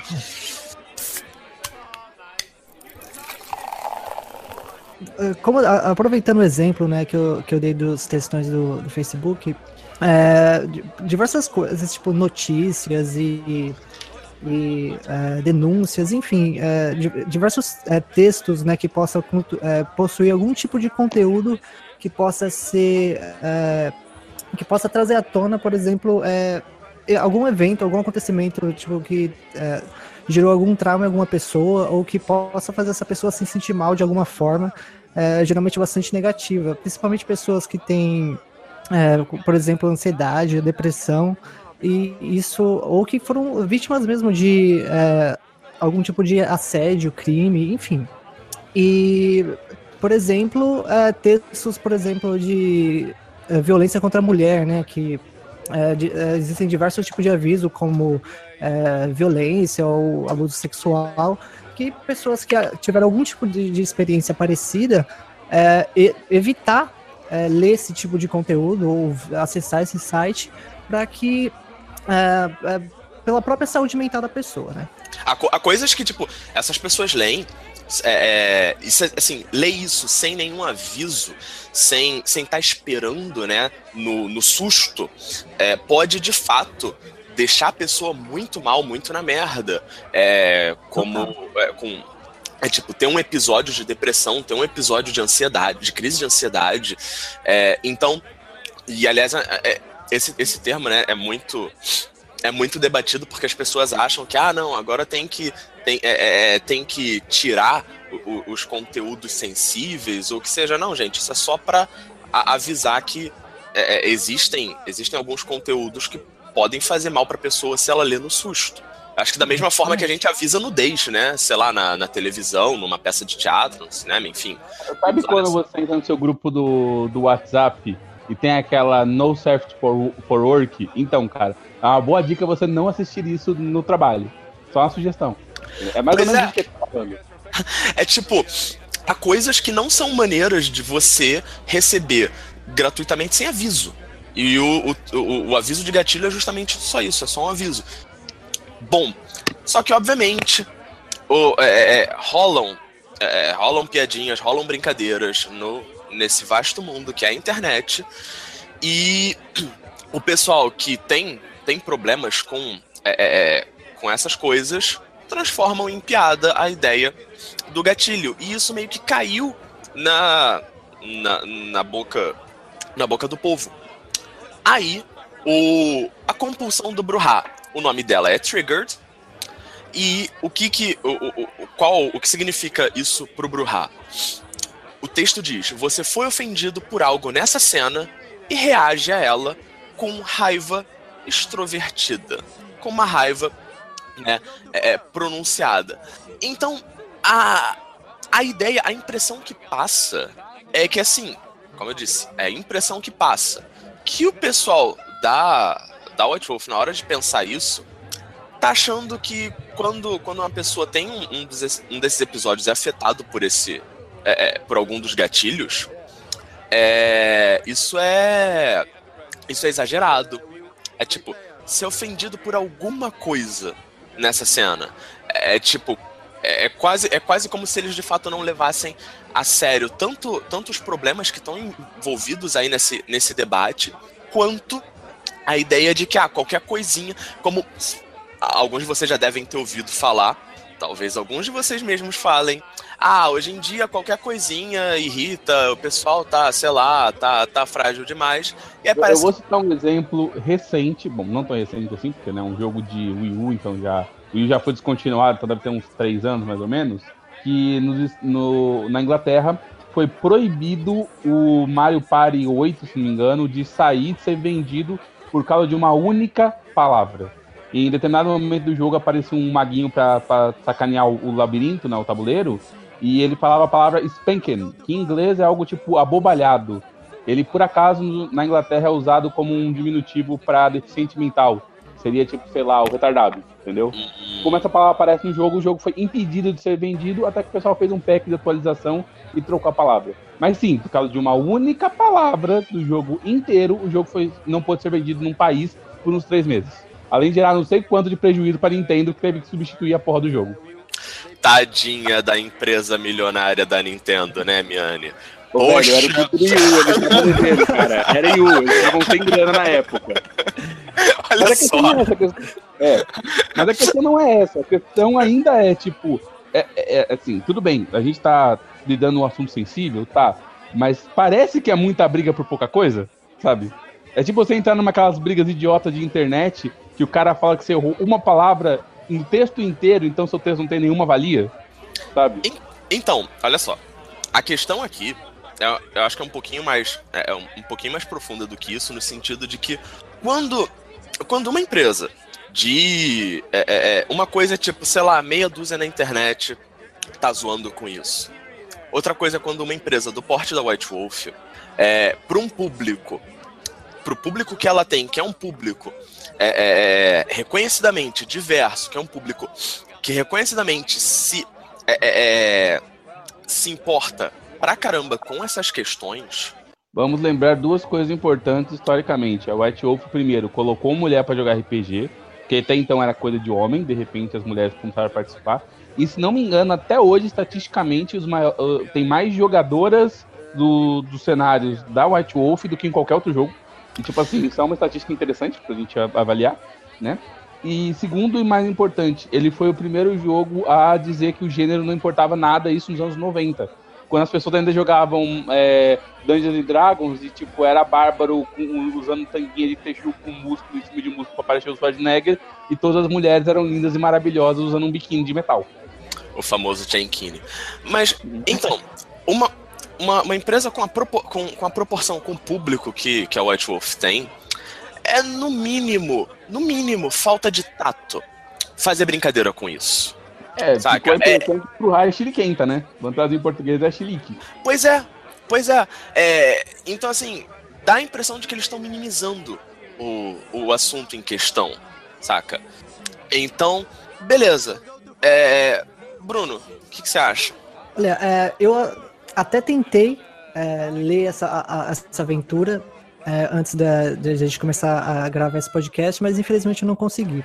Mas, assim, é, vendo é, a opinião de vocês, o que, o que me, a impressão que eu, que eu tive agora é que é como se você pegasse o, o, o que tá, o, sei lá, a forma que o termo está sendo usado é, de maneira mais positiva, a forma que o termo está sendo mais usado e, tipo, ignorar isso, sabe? Então, por exemplo, é, vocês mesmos falaram, ah, tem muita, tem, tem muita gente fazendo meme com isso, é, dar risada e tal. E, tipo, mas não sabe que isso significa muitas outras coisas. Então, e a próprio contexto que essa palavra está é, sendo é, inserida, por exemplo, é, você se sente ofendido, né? Então, você, você tá triggered, né? E, mas, cara, é, Vampiro, né, pelo menos a proposta original, né, é um jogo de horror pessoal, cara. E é, é, um jogo que, aliás, tem. Se você não deve ser muito difícil achar na internet, tipo, relatos de experiências pessoais mesmo, de pessoas que é, lidaram com, com problemas pessoais através do jogo mesmo. E usar esse termo dessa forma é, pode. Eu acho que algum pessoal vai levar na zoeira e vai tipo, ok, mas vai ter um pessoal que, assim, isso vai ofender, assim. Eu acho que, como o Dante falou, poderia. Eu acho que é possível usar uma palavra um pouquinho é, menos é, ofensiva, talvez mesmo. Pois é. Bom, eu tenho que dizer que eu que jogava de Bruhá no antigo mundo das trevas, tenho que falar que não era nem isso que o Bruhá fazia. Quando, o que aconteceu é que o Bruhá não tinha paciência. A grande questão não é que ele ficava ofendido, ele não tinha paciência, ele perdia autocontrole. Então, Mas tipo, é sabe... é até outra coisa para quem joga RPG, sabe? É, é literalmente outra coisa para quem tá jogando o jogo. Os caras falam, ah, você se sente ofendido. Não, cara, você perde a, a, paciência, é isso que vai acontecer. Não é uma coisa muito Mas difícil uma, fazer. Uma questão que as próprias regras do, do playtest fala, é, tem até tem um coach que eles colocam é, nas regras é, básicas para você jogar essa aventura, que é assim, é, nem todo Bruhá é o mesmo Bruhá. Alguma coisa parecida, assim, né? E é justamente Sim, mas a, a, a, um estereotipo, questão... você joga com, com, base nele, tipo, pra sempre, mas uhum. você pode ser um Bruhá diferente, assim, você tem suas características. Sim, mas é, é, que me deu a impressão que é as compulsões pro clã, elas estão substituindo as desvantagens que os clãs tinham, né? É mais ou menos essa a ideia. E a desvantagem do Bruhara é que ele é um bicho sem paciência. E, tipo, é só isso, sabe? Você dizer, não, você fica ofendido. Não, ele fica ofendido, você perde a paciência. Era só questão de mudar o termo e evitar toda essa polêmica. Exatamente. Parece que os caras escolheram o pior termo é. possível para fazer isso, né, cara? Né? Tipo, então, eu, é, disse que eu, come... eu, eu, disse que eu ia começar devagar. Vamos lá. Próximo. Próximo ponto. Uh, aliás, não, peraí, antes. Eu vou, vou comentar o que que a o que que a White Wolf tem a dizer sobre isso. Porque eles lançaram um, um post no blog deles comentando essas questões. E aí no final do post, eu comento, ele daqui, eu comento o post em si daqui a pouco, eles têm uma espécie de perguntas e respostas sobre o pré-alpha. E aí nós temos porque vocês usaram o termo triggered para descrever alguém facilmente ofendido é, por questões ideológicas. A resposta é porque esse é o uso comum do termo no linguajar de todo dia. A gente não quis ser desrespeitoso. Isso não parece meio pobre? Tipo, porra, gente, sério, a empresa do, do, porte de vocês com o público de vocês, vocês não têm. É, é, vocês não têm alguém com uma noção assim mais de, de relações públicas para tentar des, pra, pra pensar, tipo, pô, não, gente, não usa isso não, vai dar treta, vai dar ruim. Porra, gente. que isso, é Wizard? Calma, calma. Então. Calma que vai piorar, calma que vai piorar. Enquanto isso, Bruno, me passa aí a, salsicha no vinagre aí que tá do teu lado. Opa. Tem que comer pra passar uma dessas, né, cara? Não pode enquanto só beber. enquanto vocês comem, deixa eu falar dos historiadores. Ah, toreador. É, é, uma coisa interessante, a primeira vez que eu fui jogar de. que eu fui jogar máscara, eu tinha começado jogando com Gangrel, porque eu curtia um pouco essa coisa meio, ah, que irado, dá pra eu virar um lobo tal. Ainda nem conhecia lobisomem na época. É... Aí depois de um tempo, né, a, a, a, minha, a minha alma gótica interior, obviamente olhou pro historiador e pensou, é isso que eu quero. Esse, esse ideal de beleza, essa coisa elegante, essa coisa praticamente um elfo vampiro. Vamos lá. É, Esse as... já brilhava em purpurina, não tinha nem lido Crepúsculo. Olha só. É, os historiadores são 100% dentro do, dos vampiros da Anne Rice. Mas Anne Rice é conversa para outro dia e a gente tem que chamar a Jéssica. Uhum. Vamos lá. Compulsão de número 2 dos historiadores. Você tem necessidade de intimidade com um mortal ou um vampiro, um membro, se nenhum mortal tiver na cena. Até aí, ok, faz sentido, historiador, toda essa coisa sexual, né? Você quer e precisa de alguém que sussurre para você que vai ficar tudo bem, para sentir a intimidade primal e, e, e, as, e os movimentos do sexo mortal. Alguém que te segure, alguém que te abrace forte. Até aí, perfeito. Vamos lá, a intimidade pode ser só de um lado. Se você falhar, você tem que se alimentar. Tá. O que, que significa que essa intimidade pode ser só de um lado? assim, eu. Novamente, cara, beleza. Os vampiros são monstros, né? Eles fazem coisas monstruosas. É, então, em alguns momentos, né, historiador particularmente de baixa humanidade, né, eu acho que ele não vai estar tá ligando muito para a ideia de consentimento. Só que assim, gente, é, vamos concordar que é um pouco, é no mínimo para dizer pobre, você taca logo no teu playtest no, no alfa, no iníciozinho de tudo, você já jogar a ideia de que todo toreador é um estuprador em potencial, assim, e isso faz parte da, da mecânica da coisa. A gente compreende que é um, que é um jogo de monstros que fazem coisas monstruosas, né? É, é, é vão me tornar uma besta para que eu não, não acabe como uma, sei lá, não lembro da frase. É, mas tem a questão de tipo, em termos de, de escrita, na, na parte literária da coisa, isso é algo que apareceria como um NPC, como um, um, um personagem problemático que não tá nas mãos do jogador. E isso daí é só a pontinha do iceberg. Bruno. Bem, eu acho que agora a gente. Eu posso até utilizar dos dados que o Miani citou é, é, anteriormente, que se é, o mundo das trevas, né, uh, pelo menos o, o clássico, uh, The One World of blá, The One World of Darkness, é, é o jogo que até hoje é o que mais tem pessoas é, do sexo feminino jogando. É, isso é, para dizer o mínimo, é um descuido enorme. É uma falta de atenção e é, de, de e de, para, de perceber assim o de conhecer o seu público, né, cara? Concordo. E esse é mais um caso em que uma, que uma escrita mais eficiente funcionaria. Porque você diz, ah, a pessoa tem necessidade de intimidade e é só colocar uma nota. Mas essa intimidade não precisa ser física. É, é mais Também. a ideia, tipo, eu preciso seduzilo, tá? Tipo, até porque é, é, dito várias vezes no livro que vampiro não gosta de fazer sexo. É, é sério, eles são um corpo morto e o negócio não, não funciona tão bem quanto deveria. Então, velho, é meio sem propósito você falar, ah, não, ele precisa. Não, não precisa. Ele quer intimidade, ele quer que a pessoa o ame. Que fale que vai dar tudo certo e, e, e com você vai ser tudo beleza e eu faço qualquer coisa por você e só que, gente, não precisa realmente fazer sexo para isso. Mas os caras me escrevem o pior texto que eles podem, né? Puta que eu pariu, velho. O escritor desse negócio tinha que ser demitido. Ele nem terminou o livro, mas tinha que ser demitido depois de uma dessa. E antes que as pessoas comecem a me xingar, eu gostaria de falar que, embora eu não tenha começado a jogar com Toriador quando eu comecei, a jogar Vampiro. Vampiro já contei, foi meu primeiro, meu primeiro RPG, eu comecei com o Malcaviano.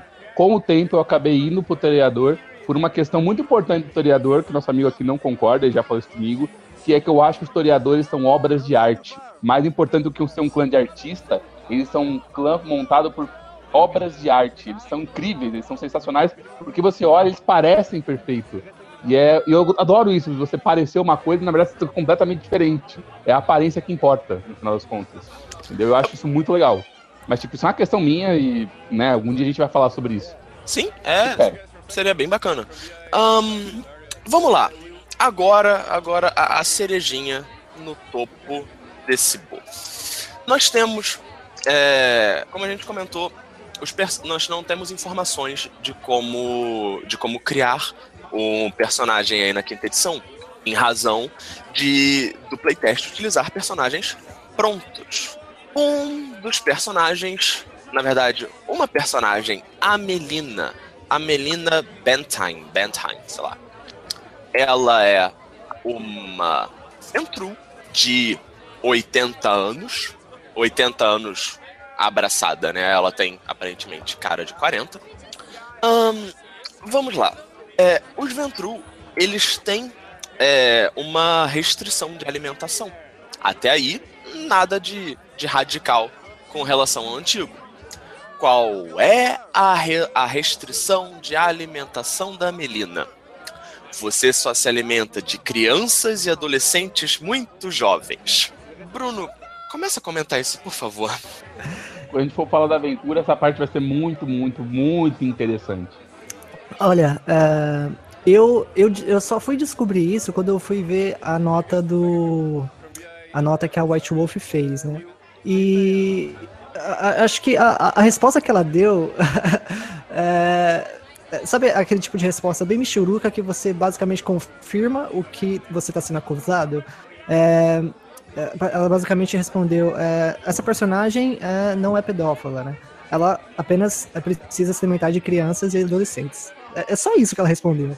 E, mas, cara, a, a, o, se a gente for pegar o, o que o termo, né, o, a pedofilia significa, cara, é, tá tudo aí, cara. Tipo, você, você não precisa é, juntar A mais B, já tá, já tá feito assim na, na aventura. É, enfim, cara, eu não, eu não, eu não, tenho, eu não tenho nem o, o, o, que dizer sobre isso, né? É, sim, é um jogo de horror pessoal, um jogo de que é, você vai ter é, essas questões mais, mais sérias, mas é, dessa, esse, esse exemplo realmente eu, eu não sei co, como que eles poderiam é, colocar, né? Então, existem é, é, uma coisa é, sei lá, se você se, se você tá na sua mesa de, de V5, né?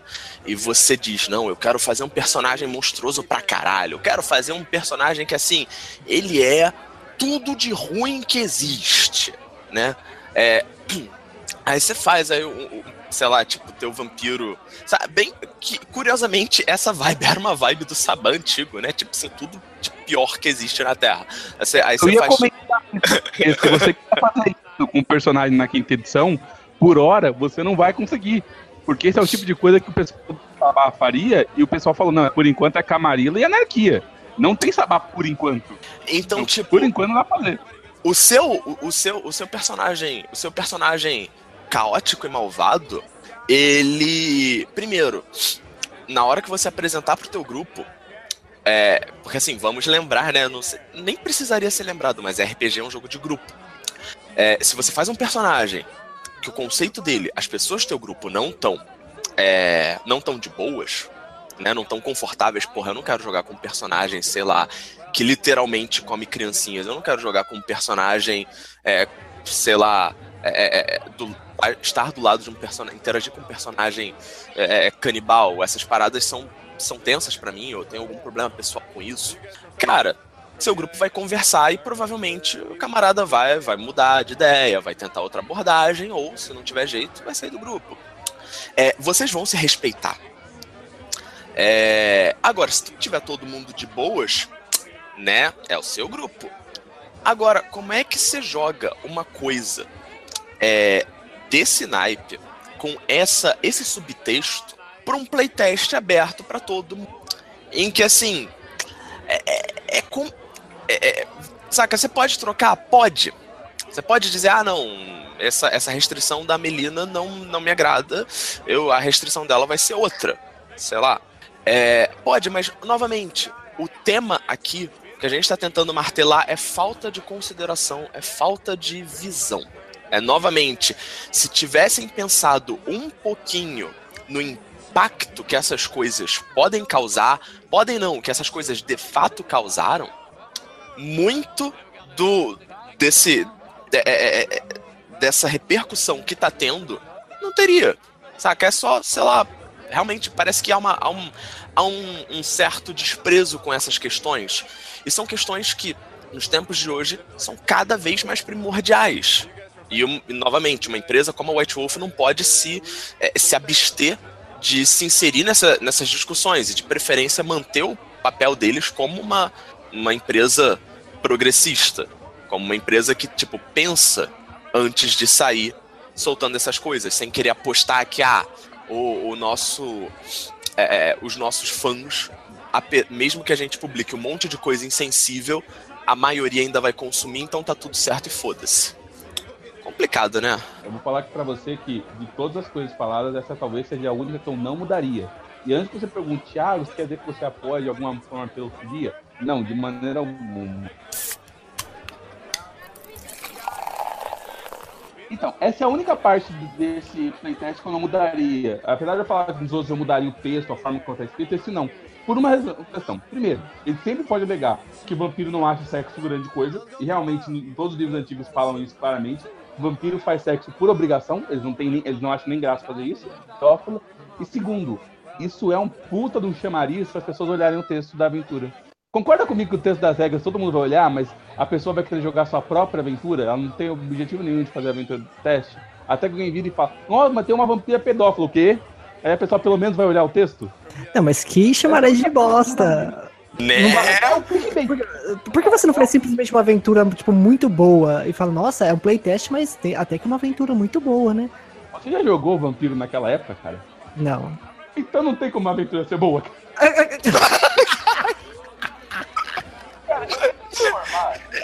ou, ou, seja, basicamente, já que não dá para fazer um troço de qualidade, vamos apelar. Ou seja, a, a, o playtest é basicamente um artigo do BuzzFeed, né? Com aqueles. Com aqueles títulos extremamente clickbait. vamos ganhar reconhecimento através de, de fúria, da fúria dos jogadores. Mas é exatamente isso, cara. Para quem jogou os anos 90, a aventura, vou te, até te falar a evolução do vampiro ao longo do tempo. Ele era um jogo de horror pessoal, onde você era um monstro, e a coisa mais problemática de acontecer é você foi atacado uma noite, você virou vampiro, e no dia seguinte você tem que trabalhar para poder alimentar seus dois filhos. Isso era um inferno na primeira, na primeira geração do jogo. Quando chegou na segunda, ficou, não, os vampiros dominam o mundo e, e eles controlam tudo, eles não, não têm ideia do que está acontecendo no mundo, eles não fazem ideia do que, que é mago, o que, que é lobisomem, o que, que é. Eles não fazem ideia, mas são eles que controlam né? E beleza, e é um jogo sobre politicagem, você alcançando poder. Velho, a terceira edição do jogo era Camarilla versus Sabá em Guerra Campal. Porque é tudo que sobrou.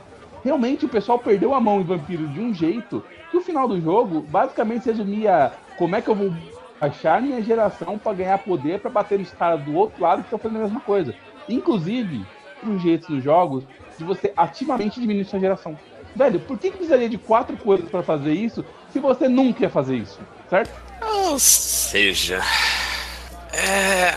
Assim, e, e diga-se de passagem, é até, é até tenso que talvez o maior inimigo da quinta edição sejam as edições anteriores.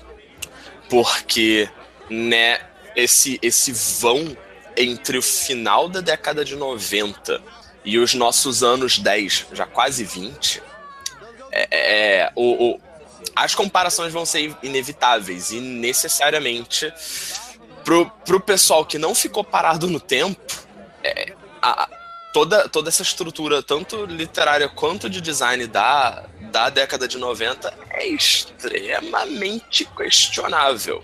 Hum. Aliás, isso me faz, isso me faz lembrar uma coisa.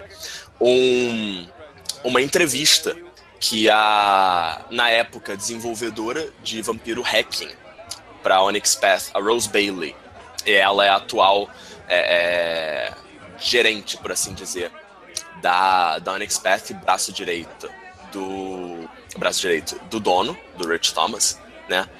Ela a gente nessa nessa entrevista perguntamos você tem, é, você tem algum, algum pensamento final, algum comentário sobre questões de, de diversidade e inclusão? Né? Foi a última pergunta da, da entrevista. Eu vou colocar o link aqui embaixo para vocês. Ela falou: é, eu, quero, eu quero enfatizar que isso é um processo. A White Wolf foi é, é, é louvada nos anos 90 por fazer jogos abertos às pessoas fora dos grupos que as editoras é, é, costumavam mirar né? Como, como Miane disse, a White Wolf veio, veio aí trazendo todo um, toda uma diversidade, todo um público dos anos 90, é, quando o RPG ainda era uma coisa extremamente clube do bolinha. Mas, Se você assim, tem alguma dúvida, vai assistir Stranger Things que se passa em 88 e você vai ver quatro garotos adolescentes do subúrbio americano, um com problema de fala, três brancos e um negro, e isso era o grupo que jogava RPG. Pois é. Essa era a imagem do grupo de RPG naquela época. Mas né? Diz a Rose. É, tem coisas nesses livros que hoje em dia você lê, você pensa, caralho, que merda, que horrível. E é importante que a gente não deixe o nosso o, o, respeito que a gente tem pelas coisas que foram é, é, que foram alcançadas, ok? Pelas, é, é, é, pelos marcos alcançados da White Wolf, que isso faça da gente complacente, ou pior, na defensiva, né? É, ou seja, não é porque naquela época alcançou algum, é, é, alguma, algum progresso, né? Ah, já tá bom, a gente não precisa mais, é, mais criticar, a gente não precisa mais pensar nessas coisas. Muito pelo contrário, a própria Rose nessa, nessa resposta ela ainda se critica. Que tipo, ela, ela olha para coisas. A entrevista foi em 2000 e 2014, se eu não me engano. Peraí, só um instantinho. Não, não, foi em 2016, foi ano passado mesmo. É, ela diz: tem coisas que eu escrevi em 2006 que eu não escreveria hoje em dia, saca? E provavelmente as coisas que eu escrevo agora, daqui a 10 anos, dificilmente eu vou estar escrevendo da mesma forma. No sentido de que, gente, é, é, é a ideia está se criticando o tempo todo. O que esse pré-alpha parece mostrar é que tá faltando um pouco de crítica, sim, de, de autocrítica da, da White Wolf. Isso pra gente não entrar nas outras polêmicas é, é, é, que, já, que já surgiram de outras escolhas extremamente problemáticas da White Wolf e, claro, a, a, a falta de um é, é, é, de uma de uma conversa sincera, de, um, de uma desculpa sincera. Como o Bruno disse, o post do, do blog da, da White Wolf não. O, o tom apologético deles é quase inexistente. É tipo, no máximo, pô, não foi isso aí que eu quis dizer. Mas aí, só, saca? E isso, em pleno 2017, não é como se interage com é, é, é com seus consumidores, com seu público. Isso é claro, se você se importa com eles, né? O que a gente tem de exemplo de empresa que não dá a mínima para o público e, enfim, é, é continua. É, mas, mas, mas, a White Wolf não pode se dar esse luxo. A, a gente fala aqui muito bem dela e tudo mais, porque ela tem importância, mas, por exemplo, nos Estados Unidos, ela parou de ser publicada. Eu só comprava livro da White Wolf em print on demand. O D&D, por exemplo, nunca passou por isso. Então, se o cara do D&D resolver lançar o livro do jeito que for, porque ele sabe que vai vender de qualquer maneira, ele pode não ouvir o público em volta. Ele tá fazendo errado? Tá, mas ele pode. A White Wolf não pode. Todo o público dela é o público que resolveu pagar do próprio bolso para imprimir um PDF. E exigiu comprar com ela, em vez de simplesmente imprimir em casa. É, é um outro nível o negócio.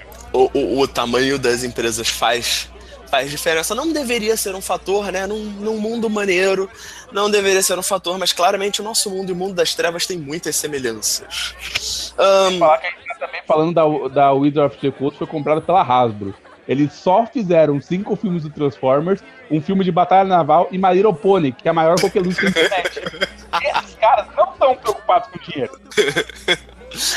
Bom, é, assim, por enquanto, pro nosso botequim, isso era o que eu queria, isso era o que eu queria abordar da, dessas questões problemáticas do pré-alfa. Bruno, para Como de assim? beber. Acabou e... o problema? Tem mais problema aqui na minha lista, porra. Tem? Pode, tá pode mandar. Pode mandar. Pode mandar que eu. Olha essa aventura, caralho. Vamos. Olha só, eu tô falando dos problemas de ordem mais mais diretamente social e com o público. Eu não tô falando só dos problemas do playtest no geral. Não, velho, velho, velho. Vamos lá a aventura, ela é parte do playtest. A gente não pode simplesmente ignorar ela. O básico da aventura pra você entender o problema, tá bom? A aventura inteira parece um filme do, da animação do Matrix. Vou dar o um resumo da aventura para vocês, tá? Os jogadores estão reunidos numa mesa de boteco. De repente, um caminhão atravessa a parede de um clube de dança, é tratado como um ataque terrorista e sequestra um vampiro que está dentro desse clube de dança o jogador tem que, se tem que dar um jeito de salvar aquele cara em uma noite. Se você tá vendo alguma oportunidade para horror pessoal, meus parabéns, campeão, porque eu não tô vendo isso não. Que irado! É tipo Power Rangers Força Noturna, quinta edição.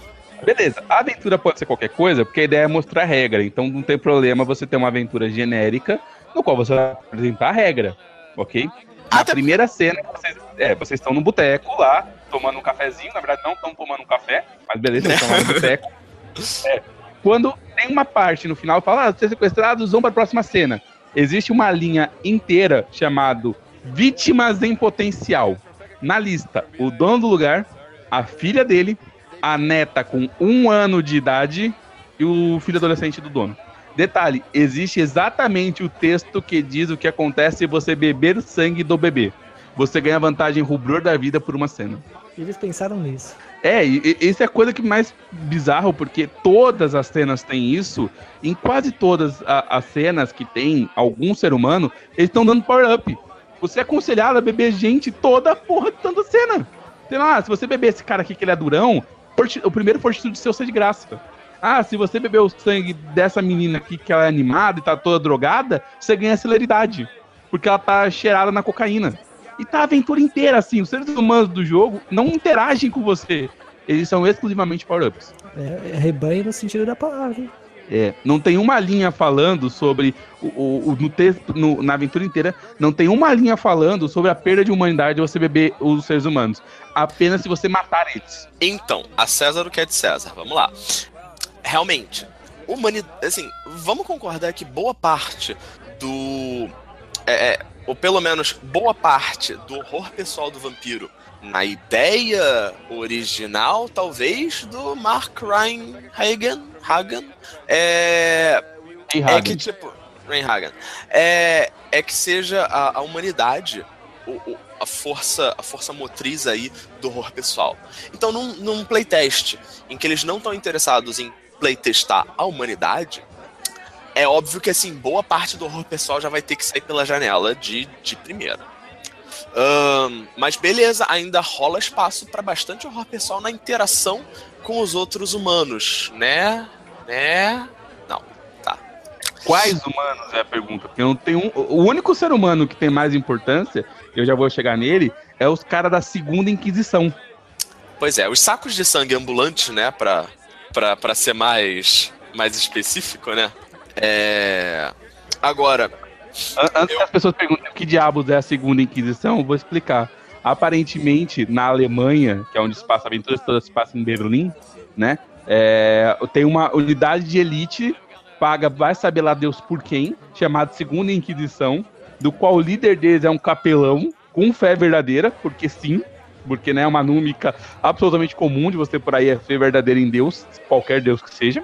Eles têm uma equipe tática estilo SWAT, incluindo um helicóptero com um sniper no helicóptero, coisa que não existe no mundo real, única e exclusivamente destinada a matar o que eles chamam de Black Birds, que é corpos negros, que é coisas que não aparecem nos vídeos de segurança dele, por alguma razão.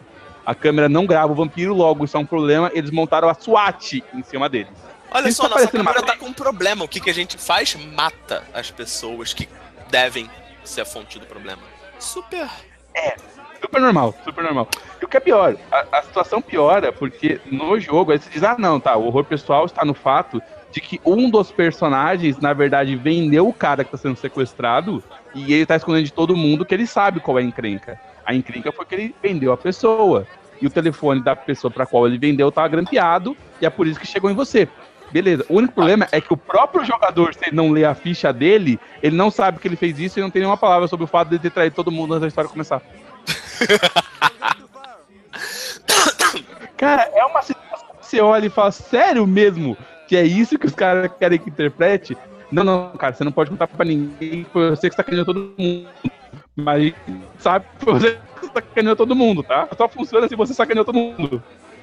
Eu, assim, eu olhei pra e não é possível, cara, que essa tenha sido a aventura. Vamos concordar que o foco na interpretação claramente não é o objetivo desse playtest.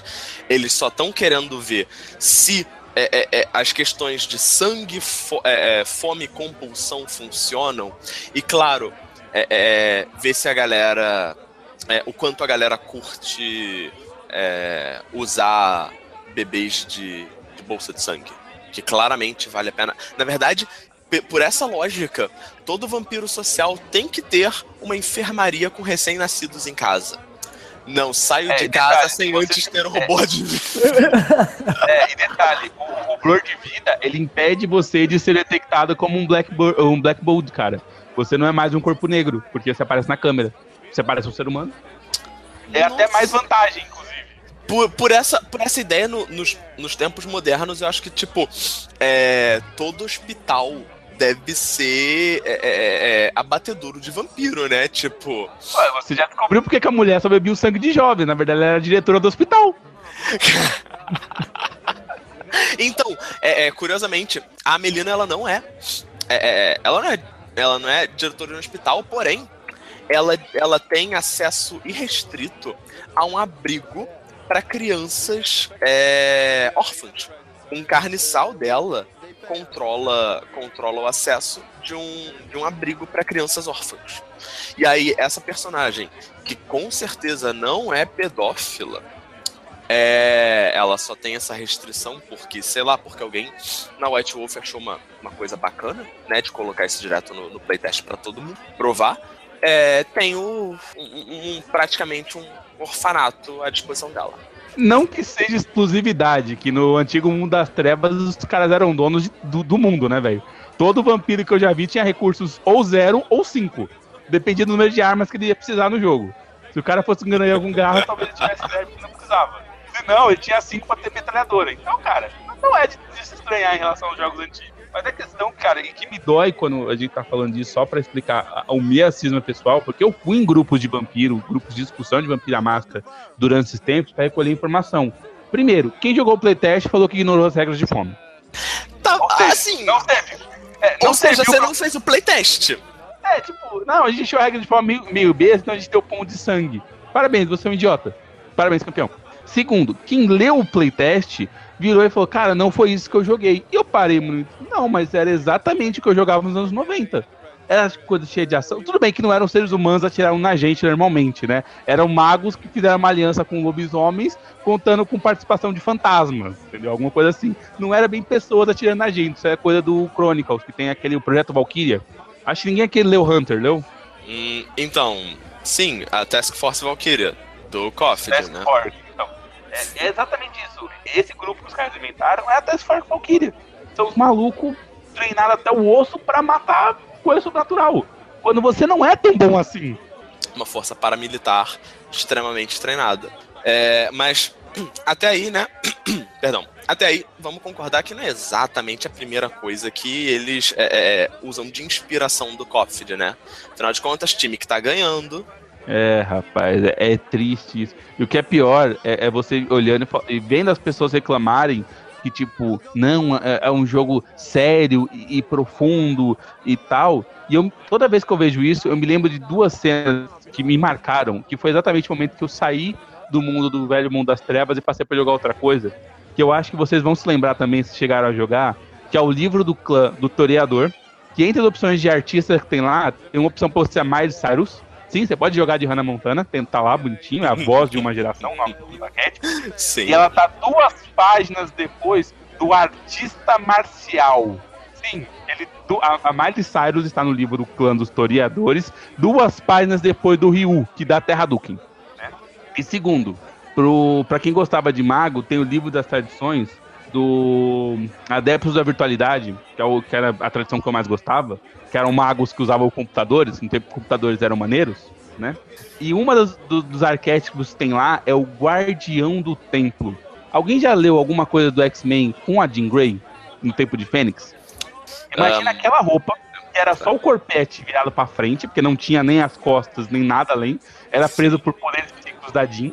Aquela personagem com uma espada elétrica na mão.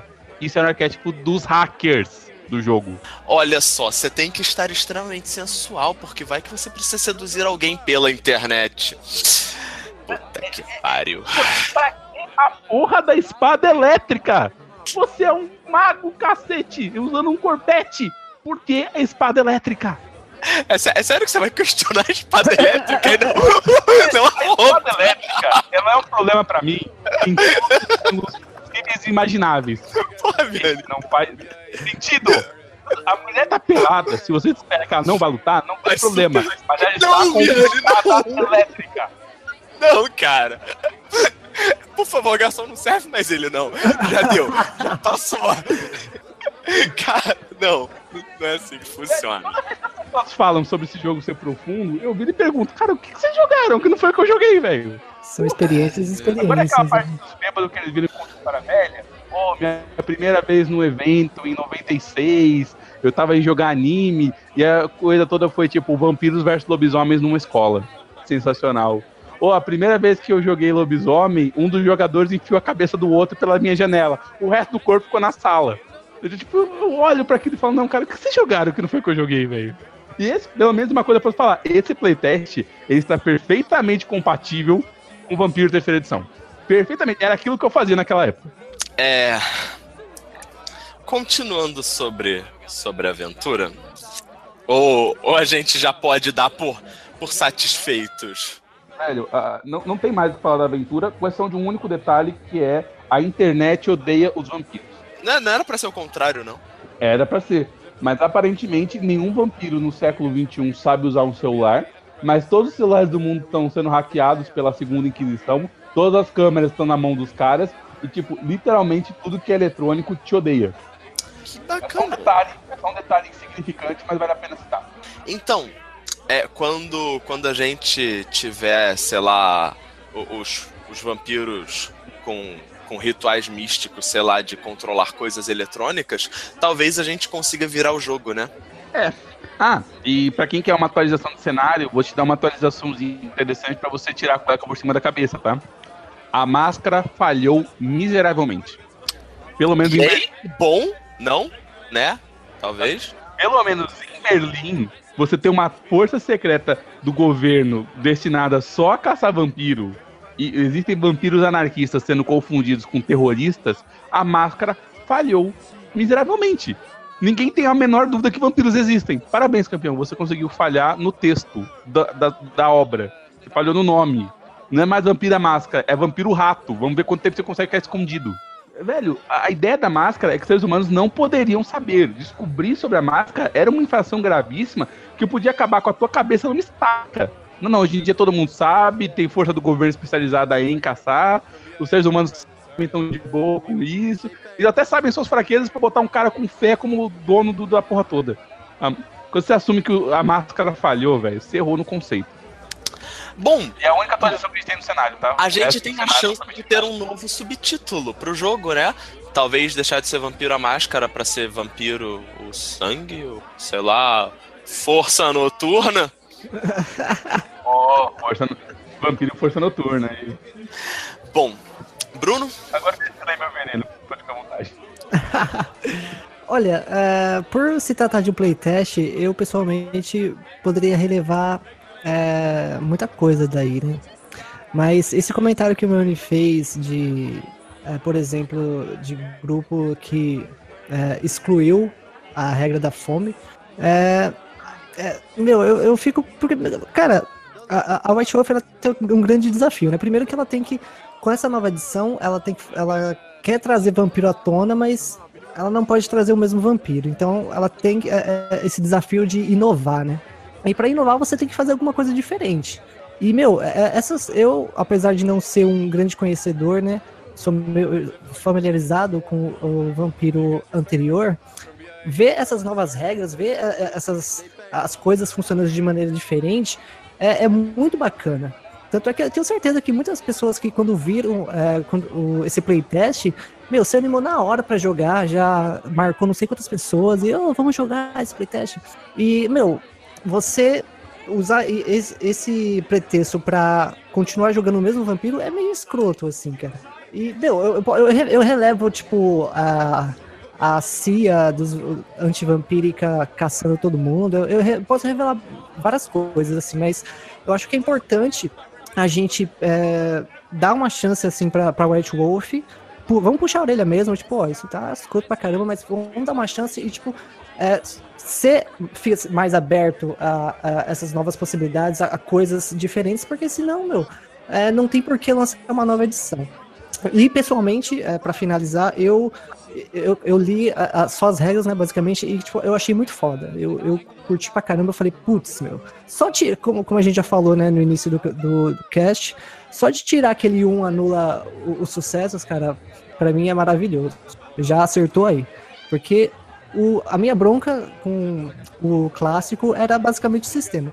Só isso já tá ótimo. Eu acho que, que eles têm um, um, grande potencial assim de, de voltar muito legal mas eu acho que eles vão ter que arriscar um pouquinho mais, eles vão ter que é também é, pensar, é, escutar né, a opinião do, dos, dos, próprios jogadores, né, cara? Porque aparentemente é, eles estão no, no grupinho fechado deles ainda, cara. Miane? Algum último comentário antes da gente pedir a conta? Eu, adorei terem acabado com a barra de PM, cara. Você não tem noção de como eu fiquei feliz com isso. assim, é, é, tudo bem, a regra da fome talvez não seja perfeita, talvez não seja. Mas eu, eu adorei os caras terem acabado com aquele negócio, tipo, e aí, quantos PM eu tô com hoje? Ah, tô contando, não sei o quê. Ou tá meio baixo, eu tô com cinco sobrando, deixa eu ali comer alguém. Que é uma coisa meio idiota, sabe? É assim, pra dizer o quanto. Ela é muito idiota, não é pouco idiota, é muito idiota. Essa ideia, sabe? Eu adorei os caras terem acabado com isso. Por mim, eu também acabava com os, os, pontos de vida do jogo, tipo, tirar as caixinhas de ferimento e realmente, sei lá, fazer um teste de vigor contra o, o dano. Enquanto você tiver sucesso, você continua, porque você é uma criatura sobrenatural imparável. E sim, pode ser bilhões de dados falhando miseravelmente contra você. Uh, ou você pode tirar uma falha crítica no primeiro turno e cair duro, uma porrada só. Sabe? Eu adoraria que também tivessem esse, essa noção. Mas eu não vou esperar tanto assim, pelo menos agora, né? Ainda assim, eu adorei isso. É, é, eu realmente gosto da ideia do tipo, cara, você tá sempre com fome, é, você não. Sua magia não é para ser usada o tempo todo, porque isso não é, afinal de contas, um jogo super-heróis, para você usar só suas magias em vez de usar o resto das coisas. Eu gostei pra caramba. E eu sou muito feliz por uma pequena questão que tem no playtest da aventura, que ninguém levou em consideração, mas que eu gostei muito. Eles levam em consideração o Aventura dos Estados Unidos. Eles não estão ignorando que essas aventuras aconteceram.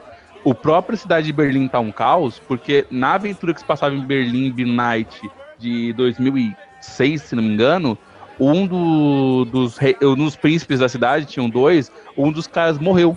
Ele foi substituído por um balcaviano. E isso aconteceu no LARP. Isso é levado em consideração. Eles, inclusive, falam: Cara, se você participou desse LARP, coloca seu personagem aí.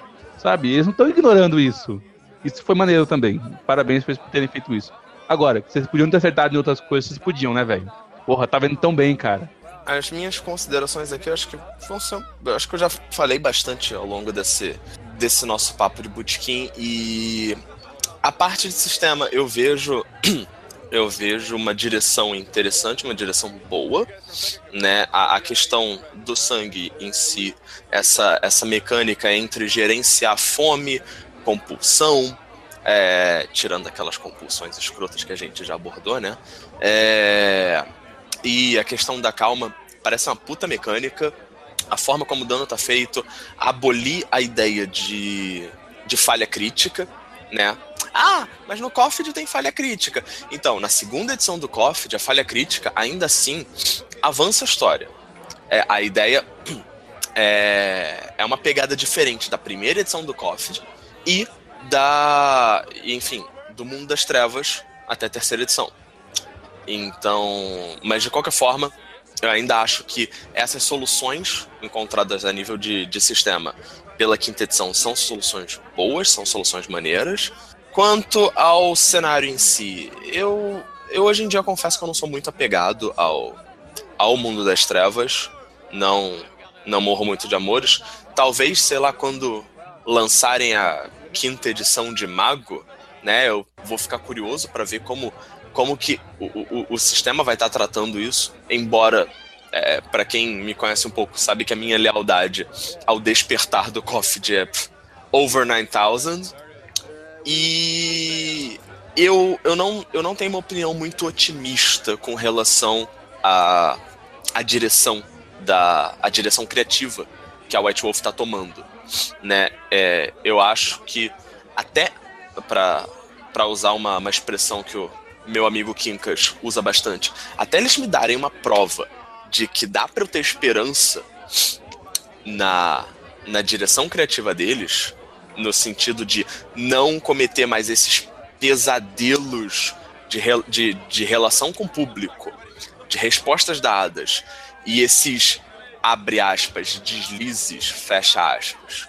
É, eu não, eu acho que sim. E esse playtest, toda, todos esses pontos que, que a gente criticou, que a gente abordou aqui, né? É, eu acho que vão ser uma coisa recorrente. A não ser que comece a doer no bolso deles. A não ser que a, as vendas demonstrem que, de fato, a direção não tá, não tá num caminho maneiro. Eu acho que eles vão apostar na ideia do ah, tanto faz a gente fazer piada com isso ou com aquilo, não importa se é sério ou não, o público vai comprar mesmo, foda-se. Até agora, desde o, desde o início da White Wolf até esse momento, é a impressão que me foi dada. É, eu vou, a nós, dos cronistas, devemos continuar acompanhando né, esse, esse processo, ver o que, que, o que, que é feito, mas eu não tenho otimismo com isso, não.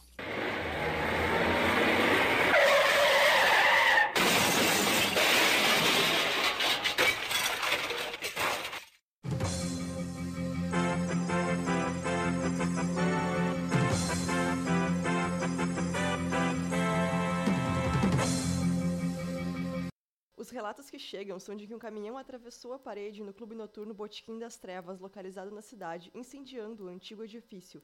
Acreditamos que pelo menos três pessoas tenham sido atingidas e ainda não se sabe se esse é um trágico acidente ou o segundo ataque usando um caminhão no último ano. A tendência preocupante começou em Marsella em